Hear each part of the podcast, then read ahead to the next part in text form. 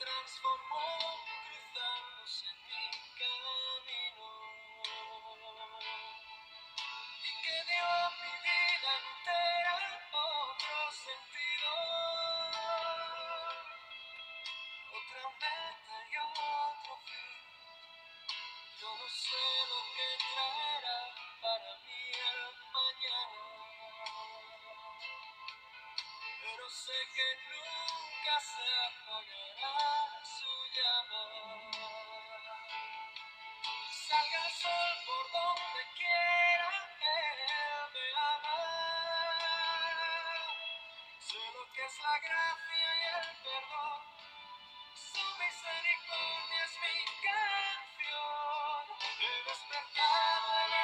Shalom, shalom, qué hermosa canción.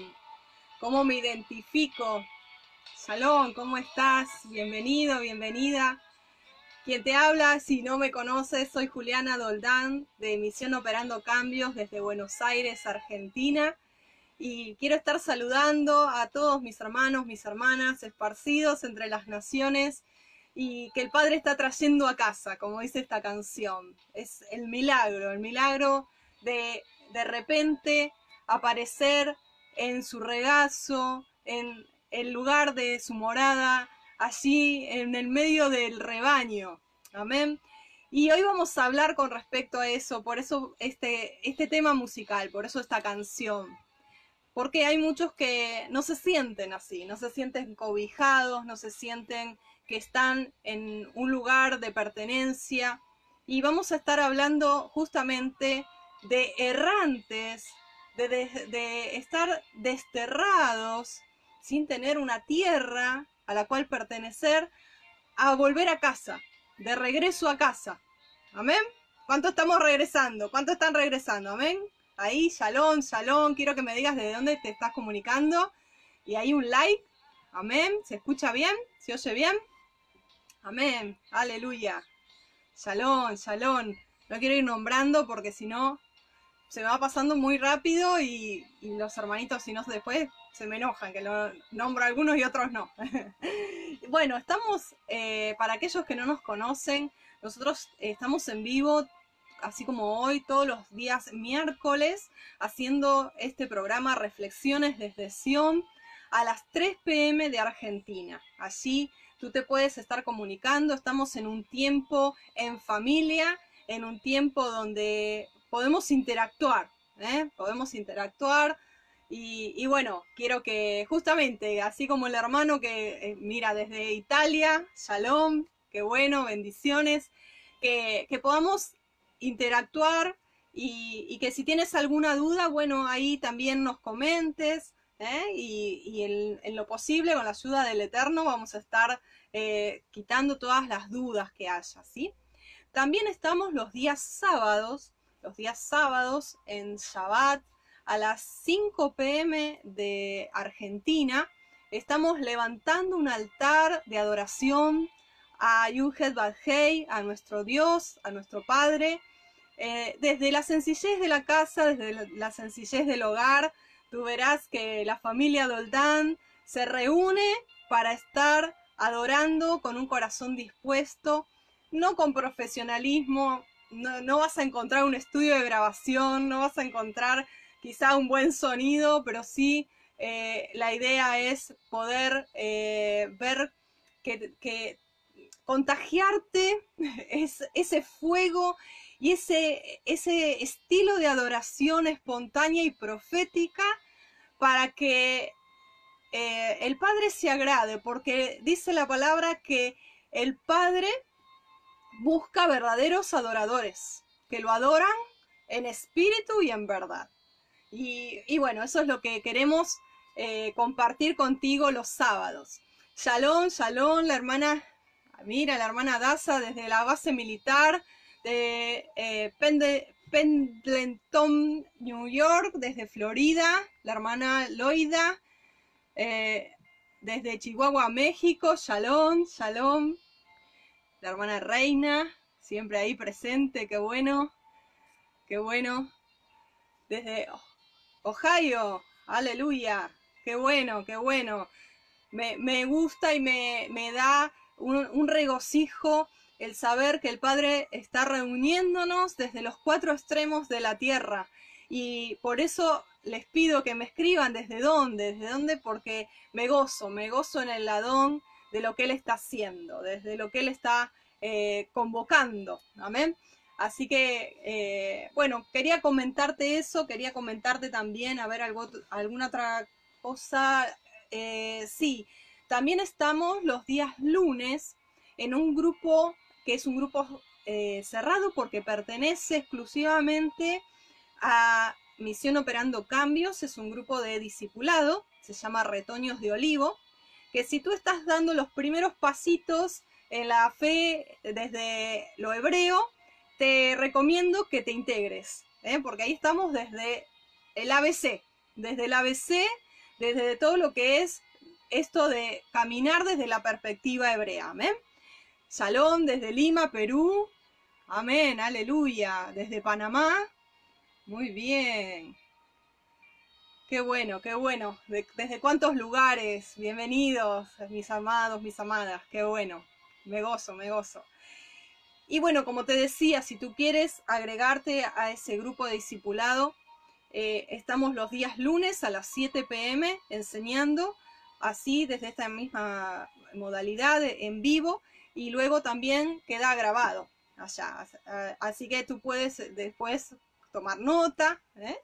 Y, bueno, y aprender, aprender que es lo más importante desde la, desde la ABC, desde el comienzo. Y también estamos, em, a ver otra cosa, bueno, también nos puedes buscar por Facebook, ¿eh? como Misión Operando Cambios, ahí ya también eh, eh, nos vas a encontrar, también vamos a estar, creo que ya en estos días estamos en el canal nuevo de EHAD. No, no, sé si tú sabes que se abrió un canal en YouTube de EHAD. Allí también todos nuestros videos están para que tú puedas, junto con los demás More, hacer todo un estudio bíblico. Ahí tienes sobreabundancia, sobreabundancia de, de, la hermana Liliana, del hermano Eliud, del pastor Diego, del hermano David Acevedo de Joyana. Eh, bueno, tienes de acá tu servidora, tienes para ahí eh, estar todo el día haciendo, varios días, haciendo un devocional al Padre, ¿eh? haciendo un retiro espiritual. Así que bueno, vamos a comenzar, ¿qué les parece? Yo te animo a que estés compartiendo este mensaje. Es un mensaje que creo y entiendo que viene de parte del Padre porque es eh, imprescindible que se vaya de tu vida todo lo que tiene que ver con esto del destierro, de la identidad, del andar errante, de no conocer tu identidad, de no conocer tu sentido, de no tener un sentido de pertenencia, de no tener un lugar, de no saber, ¿y ahora qué soy? Era cristiana, antes era católica o católico, y te lo digo porque a mí me pasó, ¿no? Y ahora, si me preguntan qué soy, no sé qué soy. Entonces es importante que te quedes a escuchar esta enseñanza y que compartas. Compartas allí con los hermanos, con las hermanas, para que también ellos salgan de toda duda, de toda confusión. Amén. Salgan de todo error. ¿Sí? Amén. Gracias, gracias por compartir. Shalom, shalom, desde México.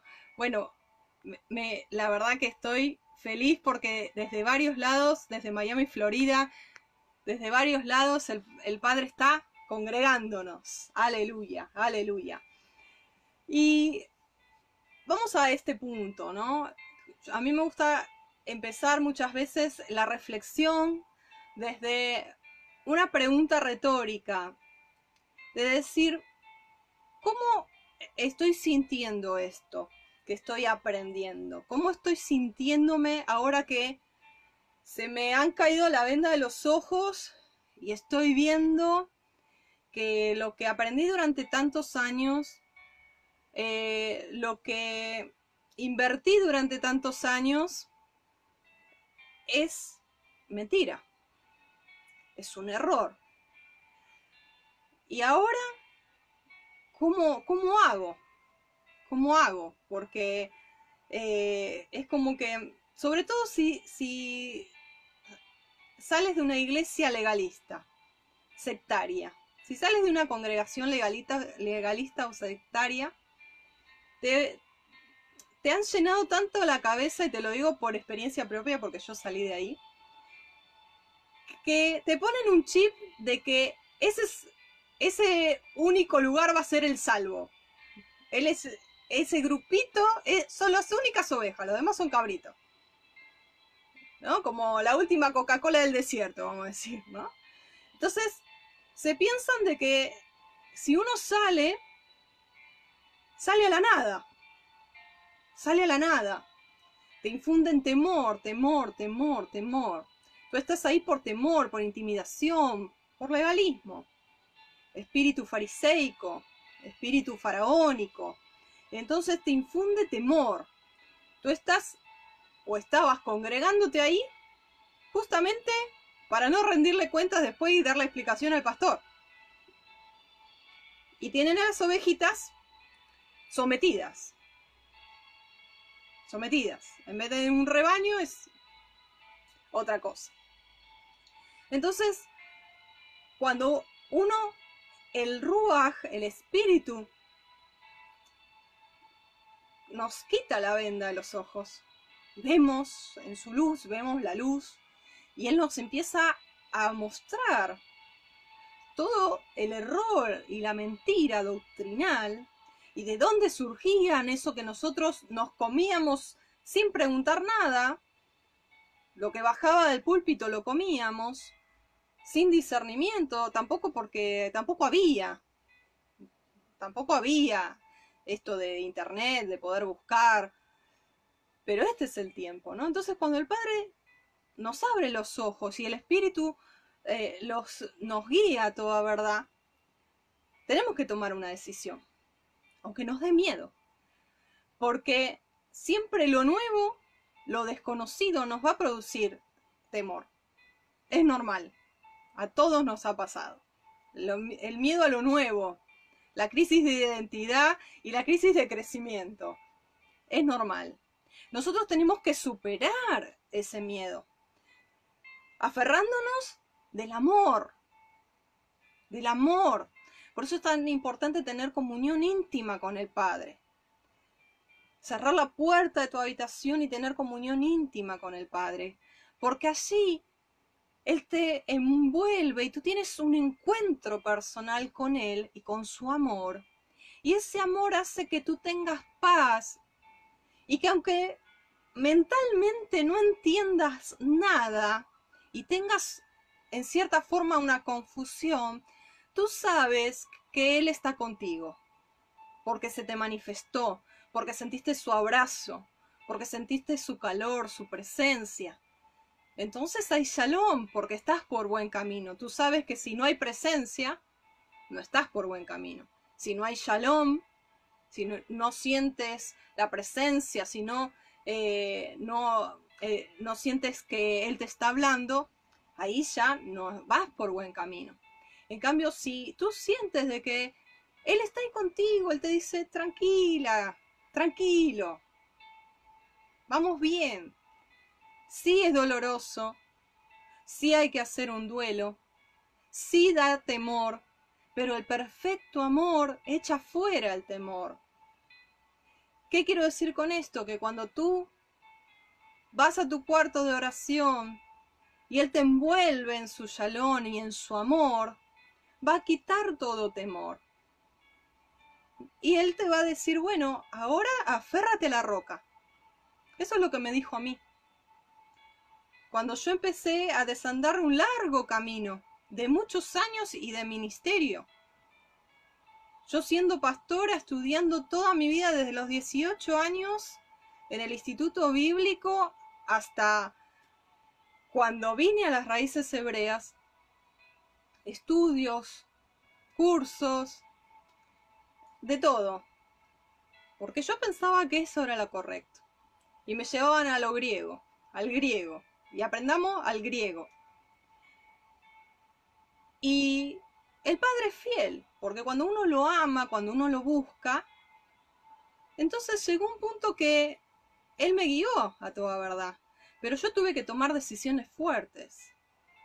Porque una cosa es cuando uno es oveja y otra cosa cuando uno tiene a cargo ministerios. Entonces, tuve que tomar decisiones muy fuertes y no es fácil. Pero cuando tú atesoras su presencia y tú atesoras que eh, Él está ahí contigo, no estás sola, no estás solo. Y tienes que tomar una decisión. Pides palabra, el Padre te da palabra, rema, que tú dices, bueno, con esto voy a ir si tengo que hablar con mis pastores y le voy a dar, miren, esta palabra me dio el Padre, tengo que salir de acá.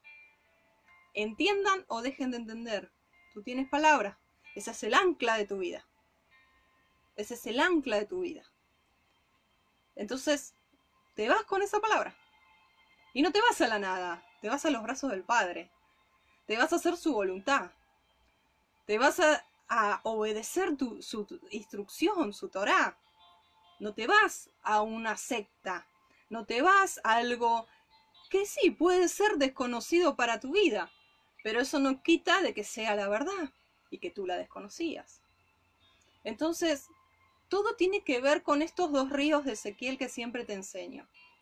No solo Torah, no solo letra, sino también Ruach, espíritu, soplo de Elohim que es el que te va a guiar a toda verdad. Tienes que tener comunión con Él. Porque si es solo letra, solo letra, te vas a terminar confundiendo. Porque vas a estar tratando de analizar todo mentalmente y tu mente puede ser de que hasta que haya esa transición de un lugar al otro, esté un poco choqueada, esté un poco confundida, un poco porque no tiene herramientas, Siempre nosotros queremos como seres humanos tener un sostén externo donde apoyarnos. Algo, una seguridad externa. Hasta que no la tenemos no damos el pie, ¿no? No, sacamos el pie de la barca. No somos como Pedro, ¿no? Entonces, ese es el tema. La fe, la emuná, viene por oírlo a él, decirte, Tranquilo, tranquila, vas por buen camino. No lo conoces todo. No lo sabes todo. Pero yo voy contigo. Yo te prometí que no te voy a dejar, no te voy a desamparar. Yo soy tu paz. Yo soy tu amor, tu shalom. No temas. No temas. Yo soy tu buen pastor. Te estoy guiando por un lugar que nunca conociste. Dice la palabra, guiaré a ciegos por lugares que nunca han transitado. Él nos guía. Déjate guiar. Déjate guiar. Deja que Él sea el pastor de tu vida. No te autopastorees. Porque no pasa todo por acá. No pasa todo por acá. La emuná, la fe, es espiritual.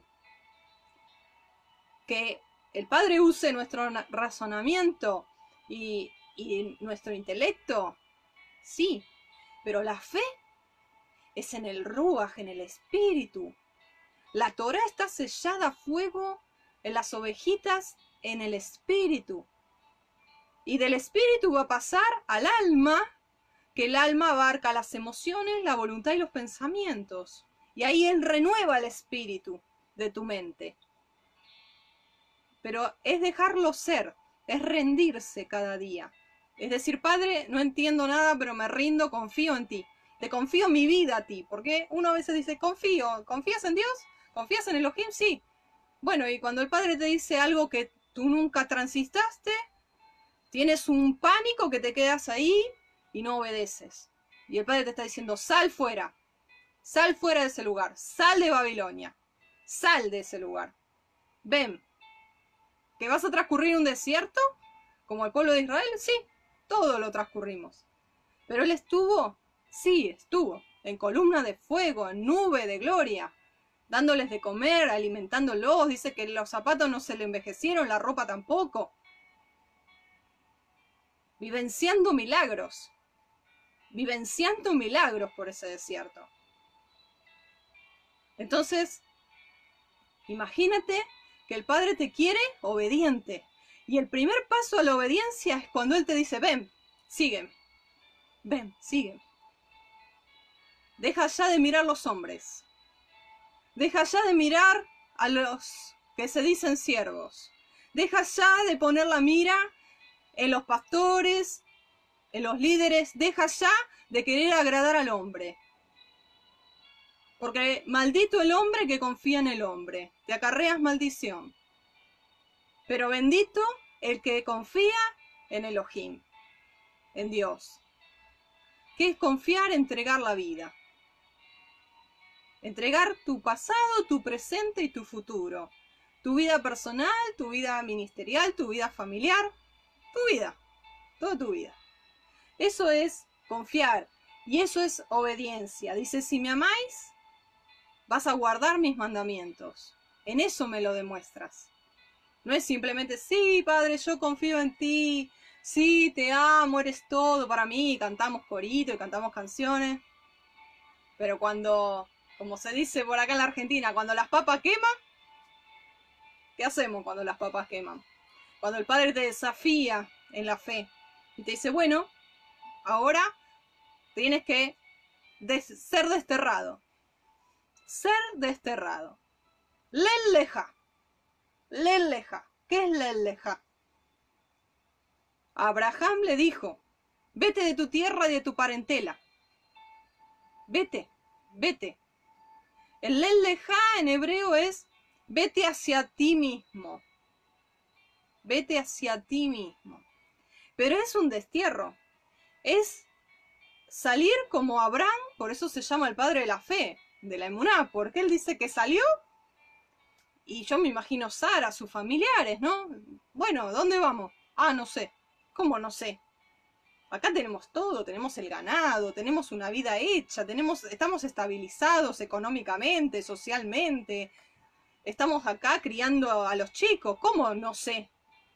Sí, no, Elohim me dijo que tengo que ir, cruzar y del otro lado me va a dar una tierra. Y pero de mientras, no sé, pero yo confío en él, decía Abraham. Entonces, eso es emuná. Es decir, yo voy caminando como viendo al invisible, haciéndole el lejá, ciertamente sacando lo que queda atrás y extendiéndome a lo que está delante, olvidando lo que queda atrás. Pero a veces estamos tan aferrados, tan aferrados y vivimos tanto en el pasado, que cuando nosotros nos damos vuelta para mirar todo el tiempo el pasado y vamos caminando mirando con la cabeza para atrás, ocurren dos cosas. Dejamos de mirar a Yeshua, como dice Hebreos 12, puestos los ojos en Yeshua, el autor y consumador de la fe, y nos convertimos en estatua de sal como la mujer de Lot, por las añoranzas, como los israelitas en el desierto, que murieron en el desierto, porque extrañaban los, los puerros, los melones de Egipto.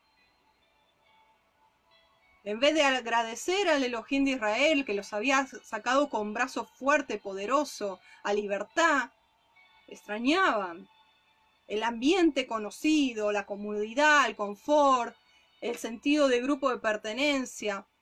Pero ¿sabes qué? cuando el Padre te abre los ojos, cuando el Padre te abre la jaula, cuando el Padre te muestra la verdad que te hizo libre, no puedes volver a la jaula. No puedes volver a la cautividad.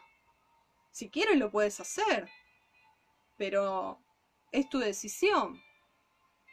Es tu decisión seguirle a Él sin mirar atrás. Por eso el apego afectivo es tan malo, porque crea idolatría y dependencia. Y podemos decir como Isaías 26, Señor o Adón, otros señores se han enseñoreado de mí, mas solo a ti daré la gloria. Y hay muchos, con mucho lamento lo digo, que están tan aferrados a su grupo de pertenencia en la iglesia o congregación o quejilá, a su familia, a su familia de la carne, a sus pastores, a sus padres, a sus hermanos, a su esposa, a su esposo, que cuando el padre dice, bueno, te elegí a ti, cruza, tú eres hebrea, tú eres hebreo, los demás déjalos, déjalos en mis manos, tienes que atender mi instrucción. Te estoy dando instrucciones, te abrí los ojos, te abrí el oído, yo soy tu buen pastor, sígueme, ven. Ay, pero no, pero ¿cómo le voy a decir a, a mi pariente? ¿Cómo le voy a decir a mi amiga? ¿Cómo le voy a decir a mi amigo? ¿Cómo le voy a decir al pastor? Y el ay. En vez de decir aleluya, decimos ay. Un ayo. Y no es un ayo. Por eso no tenemos que estar aferrados a nadie ni a nada. Porque el hecho de estar aferrados a alguien o a algo nos ata y nos impide correr con paciencia la carrera que tenemos por delante, puestos los ojos en Yeshua. Y decía por allí Pablo, el que se alista como atleta o como soldado para correr, para ser el ejército, dice, no se enrieda en las cosas de esta vida. Entonces, nosotros tenemos que poner la mirada en Yeshua. Tenemos que buscar agradar al Padre.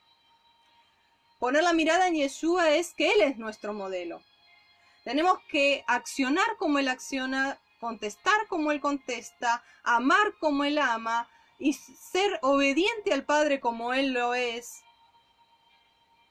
como Él nos dejó ejemplo, andar como Él anduvo. Él es nuestro modelo, no es el pastor, no es el moré, no es el rabino, no es el sacerdote, no es un ser humano nuestro ejemplo de vida, es Yeshua. Entonces, si nosotros estamos queriendo correr esa carrera que cada uno tiene individualmente en esta tierra y ser desterrados porque el Padre en algún momento te va a decir, bueno, como Abraham, vete, sal de allí, pueblo mío, vete, vete de este territorio. Este territorio no es tu lugar de reposo. Está corrompido grandemente. Miqueas 3:10. No es este tu lugar de reposo, te lo repito, está corrompido grandemente, vete.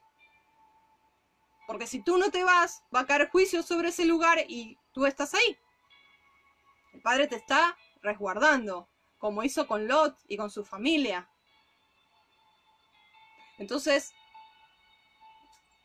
no hay que echar raíces en lugares donde el Padre te está diciendo, ya está, se cerró el círculo, se cerró el ciclo, es tiempo de salir. Es tiempo de salir. Hay que obedecer. Porque o saldrás por las buenas o saldrás por las malas. Si tú tienes que salir y estás destinado a salir, te lo digo porque es así, o sales de buena voluntad en obediencia o sales lastimado, lastimada. Por circunstancias, por persecución. Pero si tienes que salir, el Padre va a hacer todo para que tú salgas y le obedezcas. Entonces, Shema Israel, Shema Israel, presta atención, escucha, presta atención. Si el Padre te está hablando hoy, no endurezcas tu corazón. Y no sé si tú te darás cuenta, pero no estoy leyendo nada. todavía ni empecé a leer el primer párrafo. El Padre está hablando. Aleluya. El Padre está hablando. Baruch Hashem. Hay un tiempo para todo. Y sigue hablando. Sigue hablando. Aleluya. Hay un tiempo para todo. El reino de Elohim no es estático. Tu Dios no es una estatua. Tu Dios, tu Elohim, es el Dios de Abraham, de Isaac y de Jacob, Dios de generaciones, el Dios de Israel. Y Él no es estático. Entonces Él va a decir, tú tienes que hacerle leja. Tienes que salir de ese lugar donde hay idolatría, como le dijo Abraham. Abraham, ¿de dónde salía? De Ur de los caldeos. Él estaba en territorio caldeo, lleno de ídolos. Y él obedeció. Y nosotros tenemos que salir, ser desterrados en algún momento de nuestra vida y aprender a no ser apegados a nada ni a nadie. Sé que uno se encariña, sé que uno toma sentido de pertenencia en el grupo en que está, sobre todo si hace muchos años, si se ha crecido, hay hermanos y hermanas que, que han crecido en la congregación desde niños, que se congregan en ese lugar, pero el Padre tiene su ¿cómo decir? Su propósito, su plan, su meta para tu vida y para mi vida. Tenemos que... Eh, el desafío de nuestra vida es descubrirlo. El desafío de nuestra vida es decir, bueno, acá ya se cerró un ciclo. Acá ya, ya me va chico este lugar. Es necesario extender las estacas. Es necesario que me amplíe ya me va chico, ya lo que me estoy alimentando es siempre lo mismo. Entonces, antes de que te mueras de hambre, antes que te desnutras, tienes que salir de allí. Porque si no eso se va a transformar en una rutina y te va a pagar el amor. Y se va a pagar el primer amor y esa pasión por Elohim. ¿Entiendes? Entonces es importante que cuando el padre te está diciendo sal, tienes que salir. Tienes que salir. Yo no sé si tú en algún momento te has sentido o ahora mismo te estás sintiendo como yo te estoy diciendo, errante, como vagando, como dando vueltas en círculo en un desierto sin dirección. Estás confundido, confundida, no sabes realmente para dónde vas. Estás como recién ahora escuchando esto del hebreo y no sabes qué, qué es esto o qué, quién eres realmente. Como, ¿qué soy ahora? Si, si esto está mal, entonces, ¿qué soy? ¿No? Entonces, quizás ahora mismo tú te estás sintiendo de esta manera. Y está como que te sientes que dentro de esa congregación de muchos años ya eres un extraño, una extraña. Ya no encajas en ese redil. Ya es como que tu lenguaje ya no es el mismo, tu mente ya se renovó, em, ya tu corazón voló de allí, ya no está más. Estás pero no estás. Entonces, quizá estás en ese tiempo de, de que tal vez lograste salir de la iglesia, de la congregación, pero sientes que, que tienes miedo porque estás en, en, un desierto y estás como vagando solo, vagando solo, sí, estás con el padre, sabes que él está, pero no tienes un grupo de pertenencia. No tienes un lugar de pertenencia, como que estás ahí vagando, vagando, ¿no? Y, y no, no encuentras cuál es tu lugar. Picoteas de acá, picoteas de allá, como el otro día decía en un video, ¿no? Picoteas, picoteas. ¿eh? Ay, vamos a ver este video. Ay, vamos a ver este. Y, ah, este también está bueno, ¿no? Entonces, por un lado sí, está bueno, te alimentas. Pero por otro lado te sientes sola, te sientes solo porque no tenés un lugar de pertenencia, un grupo ¿eh? De congregación. ¿Amén? Entonces, el Padre quiere hablarte hoy de eso, justamente. De desterrarte para llegar a un lugar. Que es el lugar de volver a casa. El volver a casa es el lugar donde Él te quiere hacer descansar. Porque si tú te sientes que no estás ni en un lugar ni en el otro, que tuviste el coraje de salir de, la iglesia. Tuviste ese, ese, impulso de decir, no, ya este no es mi lugar, ya no, encajo. Pero ¿a dónde voy? ¿Me voy a la nada? Estoy vagando como en un desierto. No sé cuál es, cuál es, cuál es la verdad. La verdad tengo una confusión que no, no entiendo. Estoy como sin rumbo, sin dirección estoy con mucha confusión, como girando a círculos, la verdad no encuentro, ¿vieron como en un laberinto? ¿Vieron los laberintos? ¿Alguna vez estuvieron en un laberinto? llega un punto que es desesperante, les digo, yo he estado y, la verdad que a mí me ayuda mucho mi esposo Pablo al salir del laberinto, porque yo me quedaría dando vuelta, no sé. me pondría un puesto de, de Coca-Cola en, el laberinto porque me quedaría ahí, no sé.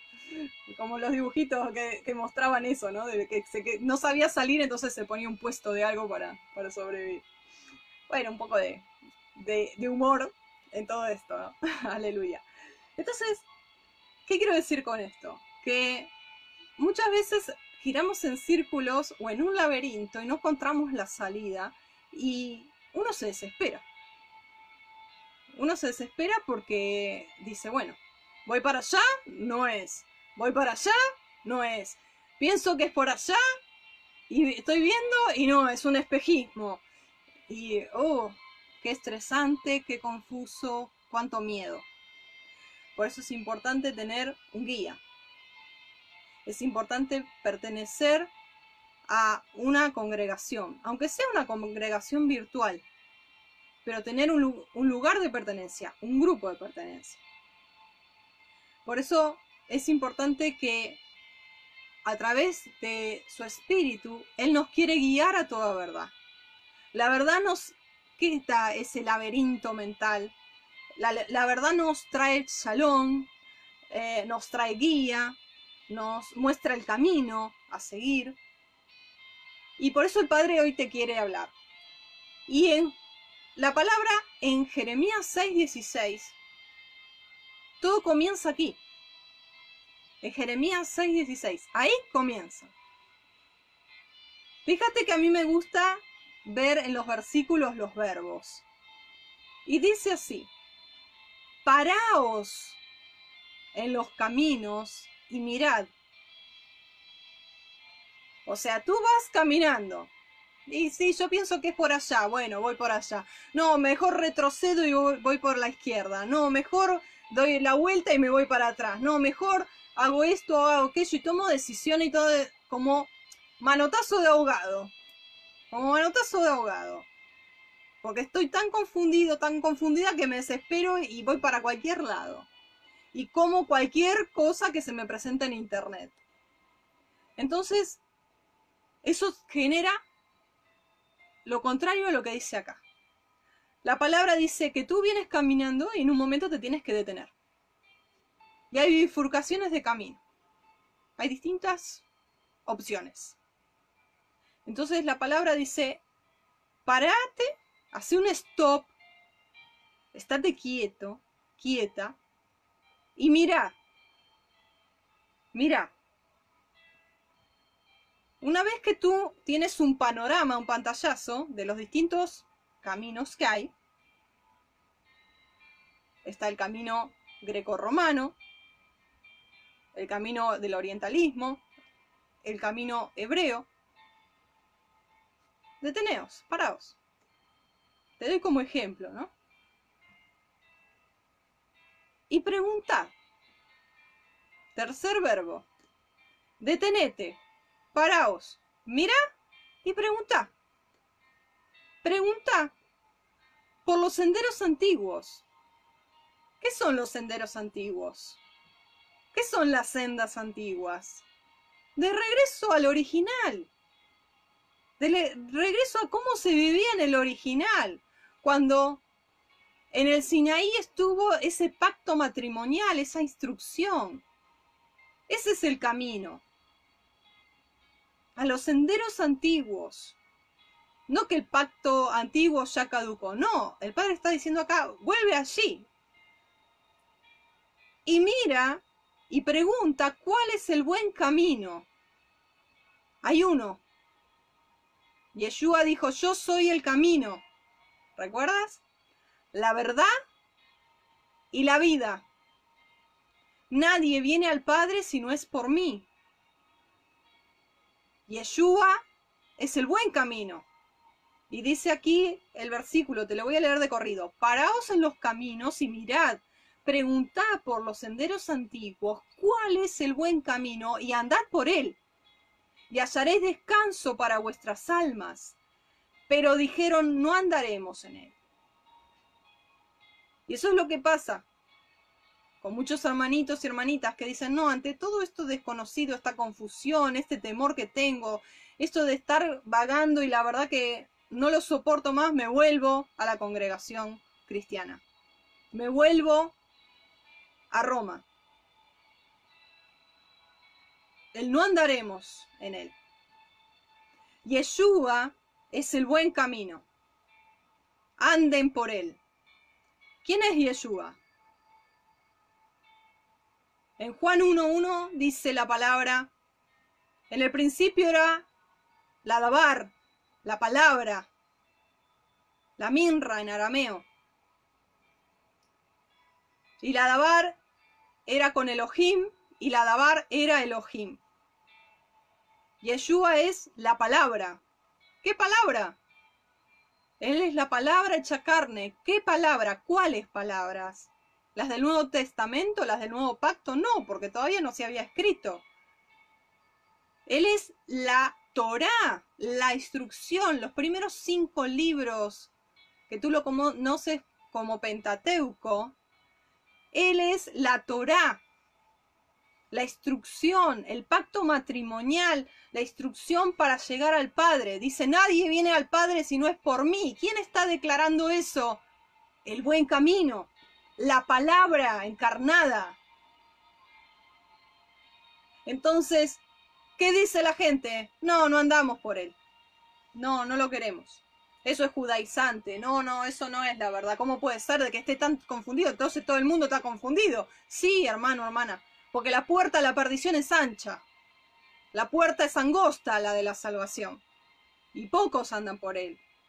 Por eso el Padre habla de un remanente. De un remanente. Un remanente. Aún dentro de la casa de Israel.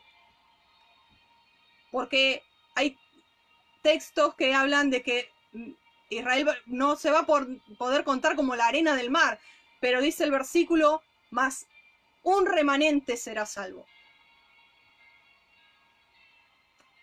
Entonces, Jeremías 6:16 es la cita ahí, la hermana me pide, Jeremías 6:16. Y Juan 1:1. Entonces, el Padre, como buen pastor, él quiere que aquellas ovejitas que ya salieron del al destierro y están vagando en el desierto, vengan a casa, vengan al redil. Por eso Yeshua, podemos ver en Mateo 3, 9:36, eh, dice, al ver en la gente, sintió compasión de ellos, porque estaban cansados y abatidos. Fíjate el detalle. A él le importa cómo tú te sientes. ¿Por qué Misión Operando Cambios no habla solo de Torah y enseña como otros moré? ¿Por qué habla tanto de restaurar el odre? ¿Por qué se enfatiza? Porque Yeshua se enfatiza. Porque Yeshua, que es la palabra hecha carne, el corazón de la Torá, el corazón del Padre, le interesa cómo tú te sientes. Y dice que él Mateo 9:36, ahí si tú lo puedes ahí escribir así los hermanos le queda, ¿me ayudarías con eso? Amén, gracias. Mateo 9:36 dice, al ver la gente, al ver, al ver sus ovejas, al ver la gente, sintió compasión. Sintió compasión. ¿Por qué sintió? ¿Por qué fue movido a compasión? Porque dice que estaban cansados y abatidos como ovejas sin pastor. El estar vagando sin un grupo de pertenencia, sin alguien que te mentoree y te pastoree, más allá de Yeshua, por supuesto, él es el pastor, pero él también ha puesto dentro de los cinco ministerios pastores te lleva a un cansancio y a un abatimiento. Y claro que sí. Imagínate en un desierto, en el desierto de tu vida, y caminando otro día más sin saber, con confusión, con temor, y girando y girando y dando vuelta y dando vuelta, te trae cansancio, te trae abatimiento, porque no tienes un pastor, en otra versión dice, y viendo la multitud tuvo misericordia de ella, porque estaba derramada y esparcida como ovejas que no tienen pastor. Estaban esparcidos, desparramados. No había un lugar de pertenencia, no había un lugar de contención. Por eso es importante, por eso el Padre nos inquietó hacer este grupo de retoños de olivo, ¿Quiénes son esos retoños de olivo? Los recién nacidos, las ovejitas que están viniendo recién nacidas. Que todavía le dicen Jesús, que todavía eh, no saben nada de las dos casas, no saben nada del el tema de, de la teología del reemplazo, ni... No saben nada. Simplemente están ahí recién abriendo los ojitos. Bueno, para eso es el grupo que el Padre en su corazón puso en nosotros poder hacer el grupo retoños de olivo. Esos son los retoños. Entonces es importante tener un grupo esparcidos y desterrados. Trae cansancio, trae abatimiento, trae desgano, trae confusión, trae temor. Ahora el Padre nos está diciendo que nosotros como esos hijos pródigos, somos aquellos que el Padre está llamando. Somos aquellos que está convocando. Y todo comienza con esto de, las dos casas de Israel, porque Israel, tú sabes que Israel, cuando uno pensaba en Israel, decía, bueno, sí, Israel, Israel, nos imaginamos ahí en el mapa, qué hermoso, está Jerusalén, está el muro de los lamentos, están los judíos. Para nosotros eso es Israel, era Israel, simplemente eso, no teníamos noción de las dos casas de Israel, no teníamos noción de las tribus, no, no teníamos noción de todo eso. Entonces el Padre nos empezó a enseñar, y hoy te lo quiero compartir si tú lo escuchas por primera vez, porque quizá tú esto no, nunca lo escuchaste. Bueno, la idea te la voy a dar rápida. ¿eh? Vamos a, hablar de las dos casas de Israel en algo sencillo y rápido. Israel era uno. un solo reino. El rey David reinó sobre las doce tribus de Israel. ¿Sí? ¿Qué pasó? Salomón, primero un hombre súper sabio, pero las mujeres lo llevaron, las mujeres paganas, él no cumplió la Torá, no cumplió esa instrucción, se mezcló con mujeres de otros eh, que tenían idolatría, que tenían otros dioses de otros pueblos, y los llevaron a eh, cometer idolatría, a permitir de que estas mujeres levanten templos a los ídolos, que hicieron de que el pueblo de Israel se volviera a los ídolos. Entonces, eh, el Eterno lo que hizo fue dictar una, una sentencia y dividir Israel. Y la palabra quedó dividida en lo que dice Jeroboam, que era el rey del norte, a él le viene un día un profeta y le dice, eh, ¿tienes un manto, una capa? Sí, bueno. Y lo iban a dividir en 10. Y lo dividen en 10 pedazos y dice, bueno, cada pedazo es por la, cada una de las tribus de la casa de Israel. Entonces, 10 tribus se fueron al norte con el rey Jeroboam y el reino del sur quedó Jerusalén con Roboam, que era el hijo de Salomón. En el sur quedaron la tribu de Judá, la tribu de Benjamín y algunos levitas. Ahora, ¿qué pasa? La, tribu de Judá y de Benjamín, lo que sería la casa del sur, los judíos, porque son de la tribu de Judá, los judíos, ellos fueron llevados cautivos a Babilonia, ¿Te acuerdas? ¿Eh? Todo el libro de Daniel, todo el libro allí de... Eh, también habla Isaías, eh, habla de cuando es la historia de Nabucodonosor. Bueno, fueron desterrados y 70 años fueron cautivos en Babilonia y regresaron. Y son los que están viviendo ahora, allí en Israel. ¿Qué pasa? Cuando regresaron, regresaron no solo con la Torá, sino que regresaron con todo un bagaje de misticismo, de idolatría, de fiestas paganas de Babilonia. Por otro lado, la casa del norte, o la casa de Israel, o Efraín, tú lo puedes encontrar también así en la Biblia, son las otras diez tribus, que fueron también cautivas a Asiria, pero regresaron y de allí fueron perseguidas y se dispersaron entre todas las naciones de la tierra. Entonces pasaron los años, pasaron los años, pasaron los años, y a través de las persecuciones y de haberse casado a su vez un, judío, por así decirlo, un israelita en realidad sería la palabra correcta, un israelita con una mujer pagana o una mujer israelita con un hombre pagano, hicieron matrimonios mixtos y fueron perdiendo la identidad se fue perdiendo el tema de obedecer la Torá, guardar las fiestas, el Shabbat, comer limpio. Se fue perdiendo, se fue diluyendo la identidad hebrea, la identidad israelita. Y se dispersaron.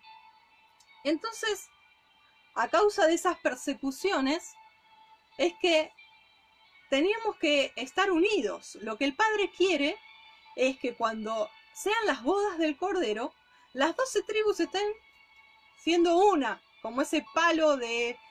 ¿Se acuerdan el palo de José en Ezequiel 19?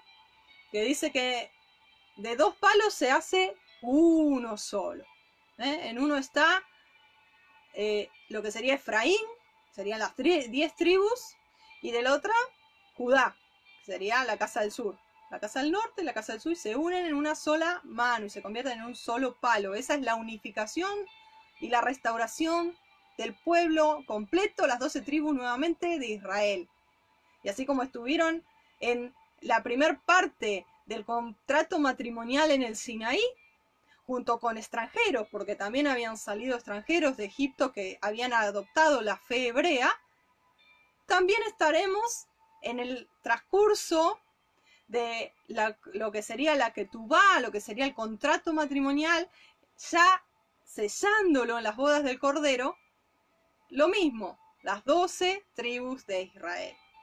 Por eso no hay aquí lugar para los gentiles. ¿Cómo puedes decir eso, Juliana? Yo soy gentil, me puedes decir. No, lo que pasa es que la palabra gentil está mal usada, porque en realidad gentil significa pagano. Y la novia del cordero nunca va a ser pagana. Tiene que ser un yugo igual, no puede ser yugo es igual. La palabra gentil es pagano, es idólatra, que no es de, de la fe hebrea, que no es kadosh, que no es santo. Entonces, ¿qué pasa? De entre todas las naciones, hay gente, como podemos ser tú o yo, que ni sabemos que tenemos sangre eh, israelita, o que quizá no tenemos, pero somos injertados en el olivo natural que es Israel a través de creer en lo que Yeshua hizo por cada uno de nosotros, en su redención. Entonces, los extranjeros también entran en el pacto matrimonial, también son la novia. ¿Por qué? Porque se adentraron en la ciudadanía y en los pactos de Israel y están guardando la Torah y la instrucción.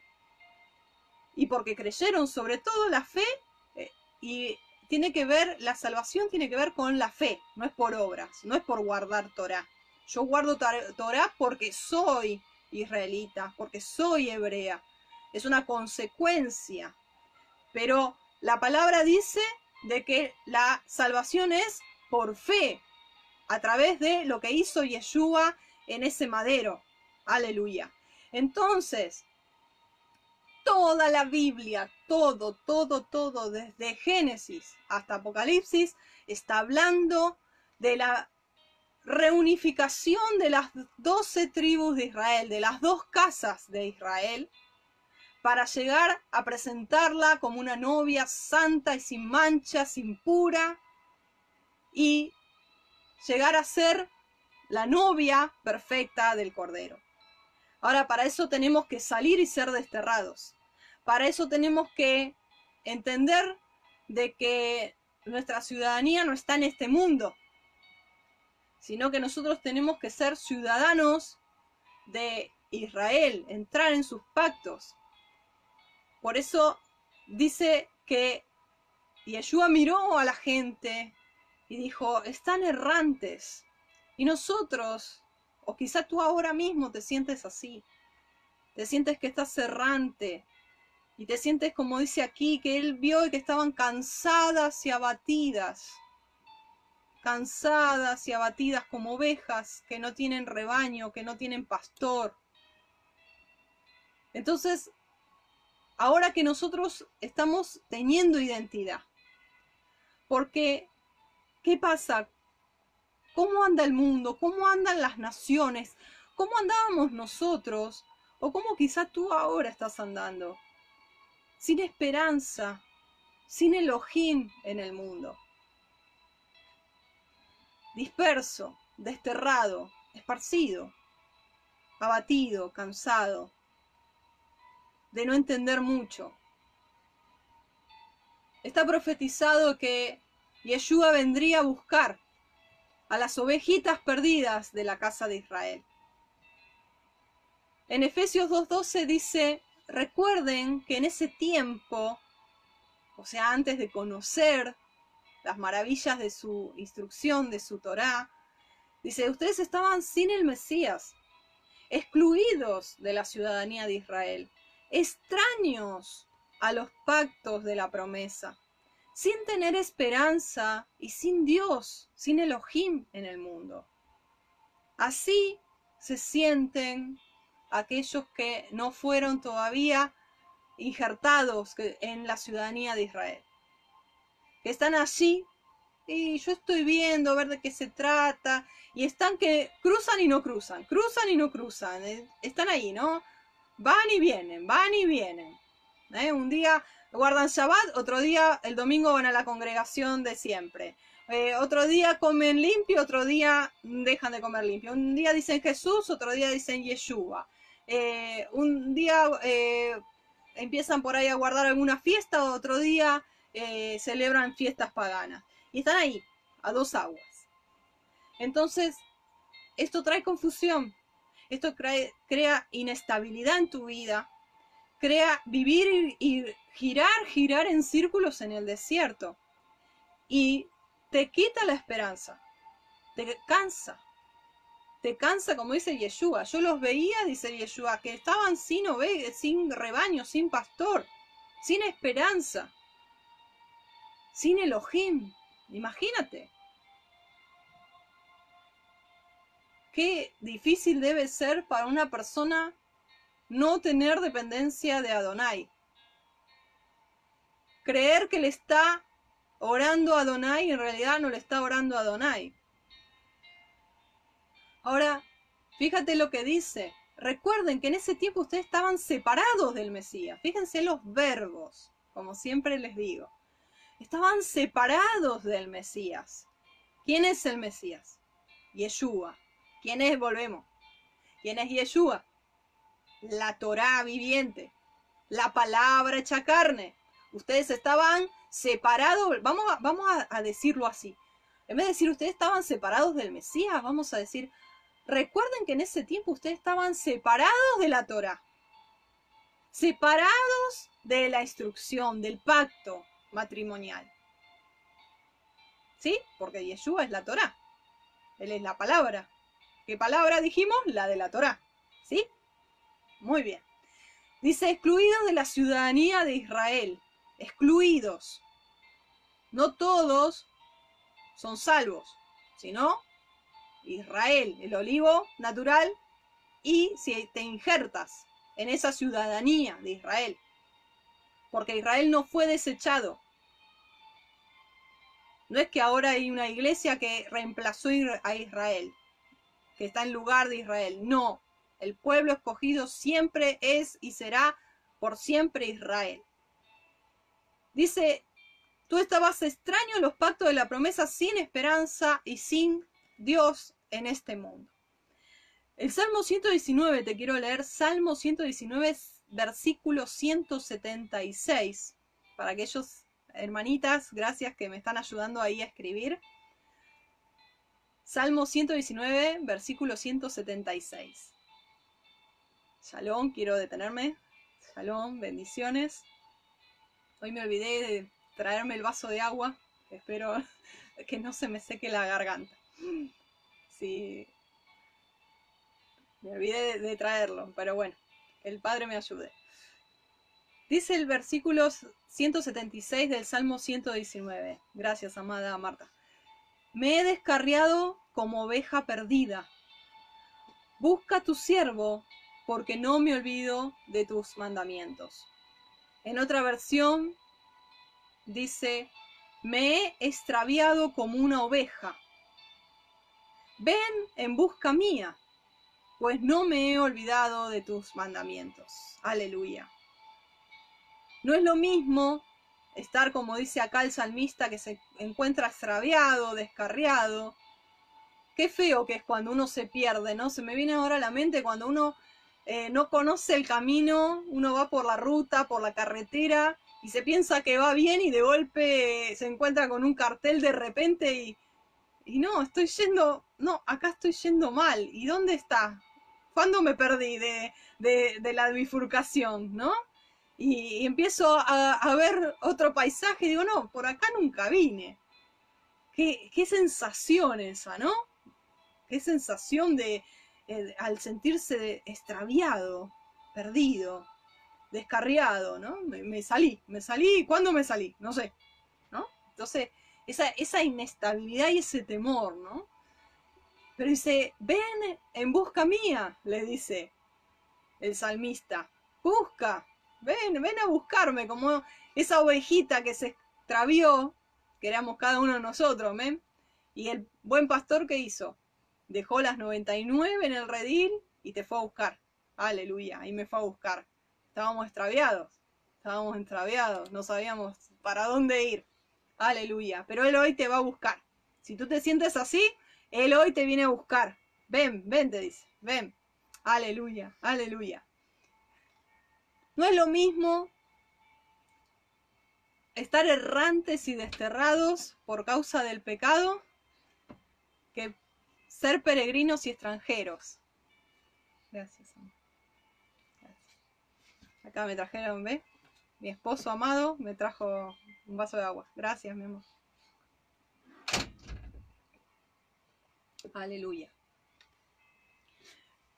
No es lo mismo estar errantes y desterrados por causa del pecado, ¿eh? o sea, por estar separados de la Torá, como dice Efesios 2.12, que peregrinos y extranjeros. Distinto.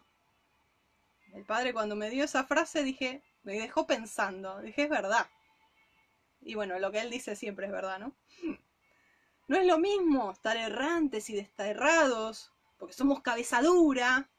Como dice, ¿hasta cuándo andarás errante, hija, con tu más? Dice por allí en Jeremías 31, 33, por allí.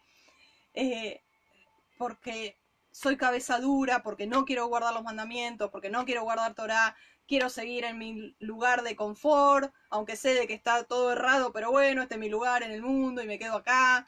Y bueno, yo igual la verdad la sé, ¿eh, padre, la sé, pero bueno, seguimos cantando, seguimos estando en la misma congregación, no hay cambio, no hay destierro. Entonces no es lo mismo andar errantes por causa del pecado, de no guardar Torah, que ser peregrinos y extranjeros. Porque nosotros somos peregrinos y extranjeros, dice la palabra, ¿me? ¿Por qué peregrinos y extranjeros? ¿Frente a qué? frente al mundo y al sistema, frente al que maneja el sistema de este mundo, que es el príncipe de este mundo, Hasatán.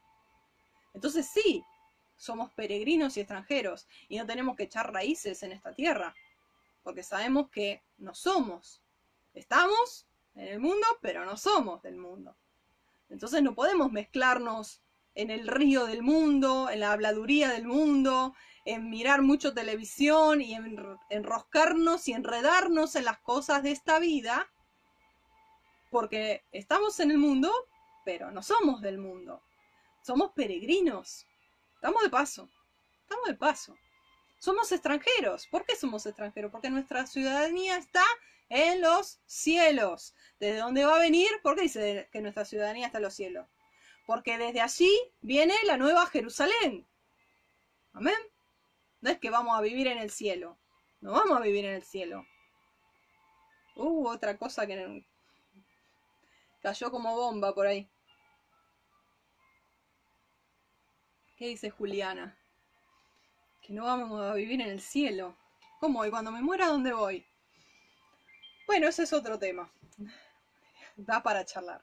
Pero cuando nosotros nos casemos en las bodas del Cordero, primero baja la nueva Jerusalén. Amén. Nosotros vamos, nuestra ciudadanía está en el cielo porque allí está la nueva Jerusalén. Nuestra ciudadanía es la nueva Jerusalén. Amén. Aleluya. ¿Me siguen? O me dejaron sola ahí. shalom, shalom. Bienvenidos, bienvenidas. Aquellos hermanos, hermanas que se están agregando. Gracias, gracias por estar compartiendo. Te agradezco por ayudarme a compartir este mensaje. Amén. Aleluya. Aleluya.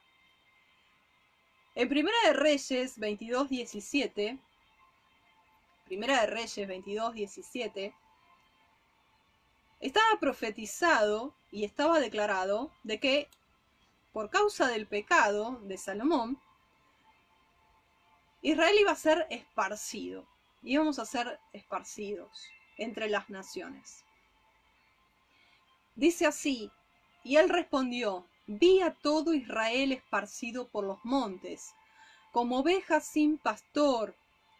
Y Adonai dijo, estos no tienen Adón, no tienen señor, no tienen un amo, un dueño, un Adón, ¿sí?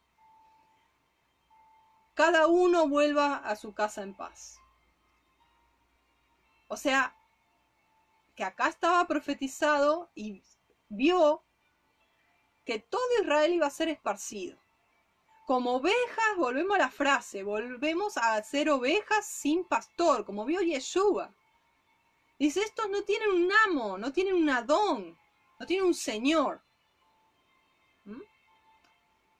Y en Ezequiel 34, 7 perdón, 34.5, 34.5. Dice, y han sido dispersadas las ovejas por falta de pastor y se han convertido en alimento para toda fiera del campo, se han dispersado. El Padre nos ha librado de esto, de ser alimento para toda fiera del campo, aleluya. Pero hay muchos que están dando vuelta, dispersas, sin un lugar de pertenencia, sin un lugar de contención, sin un redil, sin pertenecer a un rebaño, sin un pastor. Y están dispersas. Jeremías 10:21. Jeremías 10:21 dice, porque los pastores se han entorpecido y no han buscado a Adonai, por tanto no prosperaron, y todo su rebaño se ha dispersado. Se pueden ver congregaciones, no voy a decir de qué índole, si cristianas, mesiánicas, eso es indistinto el cartel que tengan en la puerta. Estamos hablando de grupo, de rebaño, de congregación que lamentablemente los pastores dejaron de buscar a Donai y se autoendiosaron y se hicieron autosuficientes, independientes, porque se profesionalizaron y ya sabían cómo hacer las cuestiones del pastorado y cómo haber estudiado homilética hermenéutica, teología, cómo saber hacer el arte de hacer un buen sermón, cómo hacer un buen bosquejo, punto uno, punto dos, ilustración, propósito, aplicación. Aquellos que han estudiado Instituto Bíblico me entienden lo que les estoy hablando. Entonces se profesionalizó el pastorado. ¿Y qué ha pasado? Se han hecho autosuficientes, independientes, soberbios, y no han buscado más a Adonai. No han sido como niños dependientes de Adonai. Y dice la palabra, te repito de nuevo, Jeremías 10:21, porque los pastores se han entorpecido y no han buscado a Adonai. Se vuelven torpes, porque pierden el, pierden el norte, pierden la dirección, pierden la guía.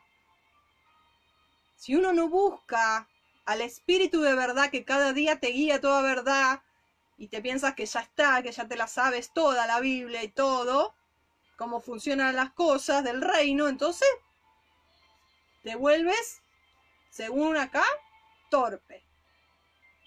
Por tanto, no prosperan y no estamos hablando simplemente de lo económico, sino en lo que es crecimiento del rebaño. Y dice, y todo su rebaño se ha dispersado. Ahora, cuando se habla de dispersado, no significa que se le hayan ido todos de la iglesia. Pueden seguir ahí adentro, los 30, los 50, los 100 hermanitos, hermanitas, ovejitas. Pero están todas dispersas en su mente, en su espíritu. No tienen una guía, no tienen un buen pastor. Porque el pastor no está buscando al Señor, no está buscando al Adón. Entonces hace lo que se le ocurre desde su corazón. Entonces muchos dicen, eh, porque Dios me dijo, porque Dios me dice. Y esa frase con Dios me dice ya es como un decreto y todo el mundo tiene que hacer lo que Dios, entre paréntesis, entre comillas, supuestamente le dijo al pastor. Entonces es un problema, porque nadie le va a refutar al pastor, obviamente, porque es palabra sagrada, es inefable. Entonces hace que las ovejas se descarrilen, no vayan por el sendero de la verdad. Tu palabra es verdad. ¿Qué palabra? La Torá, la instrucción del Padre. que nos hace libres. Y nos dispersamos. A todos nos ha pasado de estar en congregaciones que nos llevaron, en vez de ir para Israel, nos fuimos para Roma, nos fuimos para Grecia. Y nos hicieron la vista, la idea de que, de que nuestro Mesías era, era griego, lo vestían como un griego, o como un romano, rubio de ojos celestes, o eh, pensábamos de que él hablaba con vosotros, vosotros sois la luz del mundo, no, él no habló nunca así. Así hablaba Reina Valera, porque eran españoles. Con el vuestro, vosotros pensamos que Dios habla así, ¿no? Dios no habla así, Dios habla en hebreo. Dios habla en hebreo. El lenguaje santo, el lenguaje kadosh.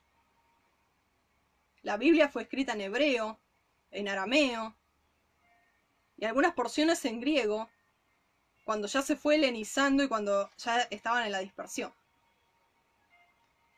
Entonces, no nos engañemos y no seamos dispersados, porque hay rebaños que están dispersados justamente porque los guían, en vez de guiarlos a toda verdad, al único camino, volvemos a Jeremías 6:16, paraos, deteneos, mirad, preguntad, aquellos que ya están andando en las sendas antiguas, de regreso a casa, a las raíces hebreas de tu fe, y anda por él, anda por él, porque tu Mesías nació en Belén, en Belejen, casa de pan, en esa ciudad que si tú la buscas en el mapa no la vas a encontrar ni en Italia, ni en Grecia, ni en Estados Unidos, ni en Argentina, la vas a encontrar en Israel.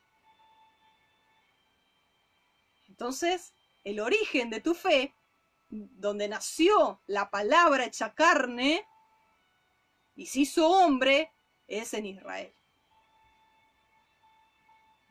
Esas son las sendas antiguas. Y ahí vas a hallar descanso para tu alma. Cuando tú encuentras la beta de dónde surgió todo.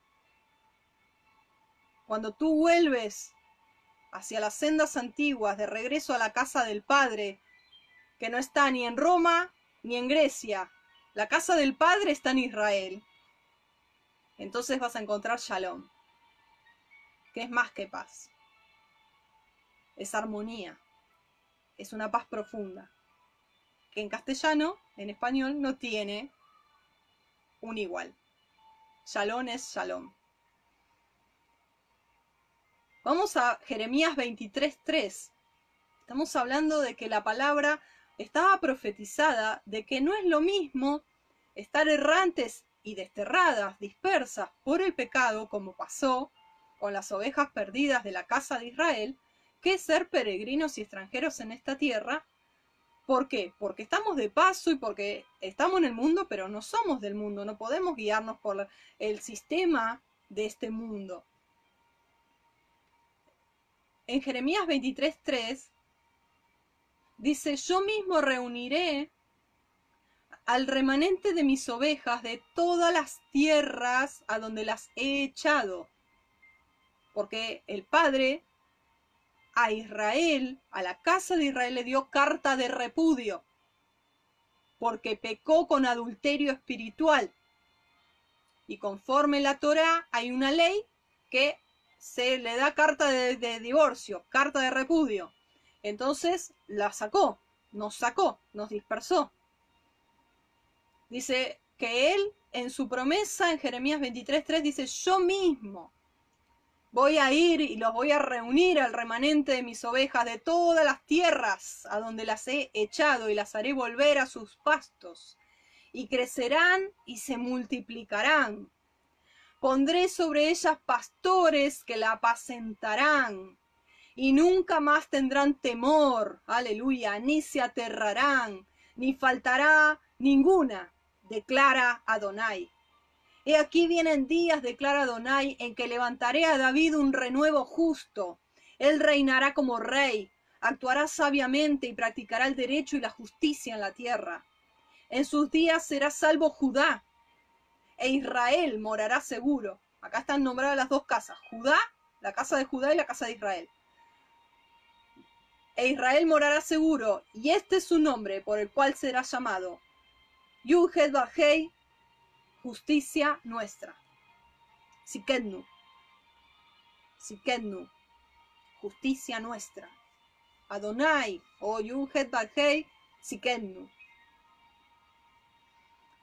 La palabra dice, versículo 7, por tanto de aquí vienen días, declara Adonai, cuando no dirán más, vive Adonai que hizo subir a los hijos de Israel de la tierra de Egipto. No, sino que ahora vamos a decir, vive Adonai que hizo subir y trajo a los descendientes, aleluya, de la casa de Israel, de la tierra del norte y de todas las tierras donde los había dispersado, y habitarán en su propio suelo. Aleluya, aleluya. Vamos a hablar ahora en unos minutos del éxodo, porque así como hubo un primer éxodo, estamos regresando por un segundo éxodo. Aleluya. Y acá mismo él está diciendo que en el primer éxodo se decía, vive Adonai que hizo subir a los hijos de Israel de la tierra de Egipto. Pero en el segundo éxodo, que es donde estamos vivenciando nosotros, que estamos yendo para la nueva Jerusalén, dice que vamos a decir, y lo estamos diciendo, vive Adonai, que hizo subir y trajo a los descendientes de la casa de Israel de la tierra del norte y de todas las tierras donde los había dispersado, y habitarán en su propio suelo. Aleluya, Baruch Hashem, amén, amén. Él hace volver a los esparcidos para juntarlos desde los cuatro extremos de la tierra. Los esparcidos de Sión volverán. Dice la palabra, yo mismo reuniré el remanente de mis ovejas. El mismo. ¿Y quién vino a buscar a las ovejas? Yeshua dijo, yo soy el buen pastor, que vine a buscar lo que se había perdido. No he venido por otra cosa, sino que he sido enviado a las ovejas perdidas de la casa de Israel. Yeshua, la palabra del Padre hecha carne. Él mismo, buscando a su rebaño. Aleluya, aleluya. Dice allí en Jeremías 23, fíjate el versículo 4, dice, pondré sobre ellas pastores que las apacentarán y así está, así estamos haciendo esta palabra que se está cumpliendo en estos tiempos. El Padre está juntando, el Padre está reuniendo a sus ovejas esparcidas entre todas las naciones, de esas diez tribus dispersas, de esos extranjeros que se están injertando a la emuná, a la fe hebrea, y pone también pastores, porque los cinco ministerios están vigentes, los dones del Espíritu están vigentes. Entonces, tienen que estar operando para la edificación de los santos, de los kadoshim. Entonces, Él está restaurando, Él está uniendo, está primero juntando aquellos que estaban desterrados, aquellos que estaban esparcidos, si tú te sientes hoy así, esparcido, desterrado, confundido, confundida, el Padre te está llamando. Te está diciendo, ven, ven. Yo vine a buscar a aquellos que estaban perdidos por ahí dando vuelta en el desierto o en un laberinto. Como en un laberinto sin encontrar la salida. Ven, dice Yeshua, yo soy el camino. Camina por mí. Yo soy la verdad. Yo soy tu vida. Yo soy la puerta. Yo soy la salida para encontrar y hallar pastos, para que tú descanses. Yo soy esa senda antigua, yo soy el buen camino, yo soy el buen pastor, yo soy la palabra de la Torá viviente. Yo soy la Torá viviente, soy el corazón del Padre, porque la Torá es el corazón, la voluntad del Padre. Aleluya. Y nosotros que estábamos muertos y esparcidos entre las naciones como esos huesos secos. ¿Se acuerdan los huesos secos de Ezequiel? Así estábamos, muertos. Dice por allí en, en Efesios, no recuerdo bien la cita, pero dice, ustedes estaban muertos en sus delitos y pecados. Así el Padre nos encontró. Y la palabra en Jeremías 33, seguimos allí en Jeremías 33, 6 al 8. Mira la promesa. Porque Yeshua no solamente vino a rescatar lo que se había perdido, sino a restaurar. Él cuando tomó ese rollo en Lucas 4 que dice que él tomó y leyó, el espíritu de Adonai está sobre mí, porque me ungió para traer libertad a los cautivos, apertura de la cárcel a los presos, a traer manto de alegría en lugar de espíritu angustiado, óleo de gozo en lugar de luto, a decir que a los afligidos de Sión darles óleo de gozo, manto de alegría, a sacar la ceniza y poner gloria, porque a él le interesa cómo está tu corazón, cómo está tu odre. Por eso aquí en Jeremías 33, 6 al 8, mira lo que dice. La promesa del Padre, que es fiel y verdadera. Recibe hoy, mi hermana, mi hermano, esta promesa para tu vida. He aquí yo les traeré sanidad y medicina, y los curaré, y les revelaré abundancia de paz y de verdad. Jeremías 33, 6 al 8. Te repito, versículo 6. He aquí yo te traeré sanidad y medicina, y te curaré, dice el Padre, y te voy a revelar. ¿Qué te voy a revelar? Paz, shalom y verdad. Y verdad que te hace libre. Y verdad de la Torah que te hace libre.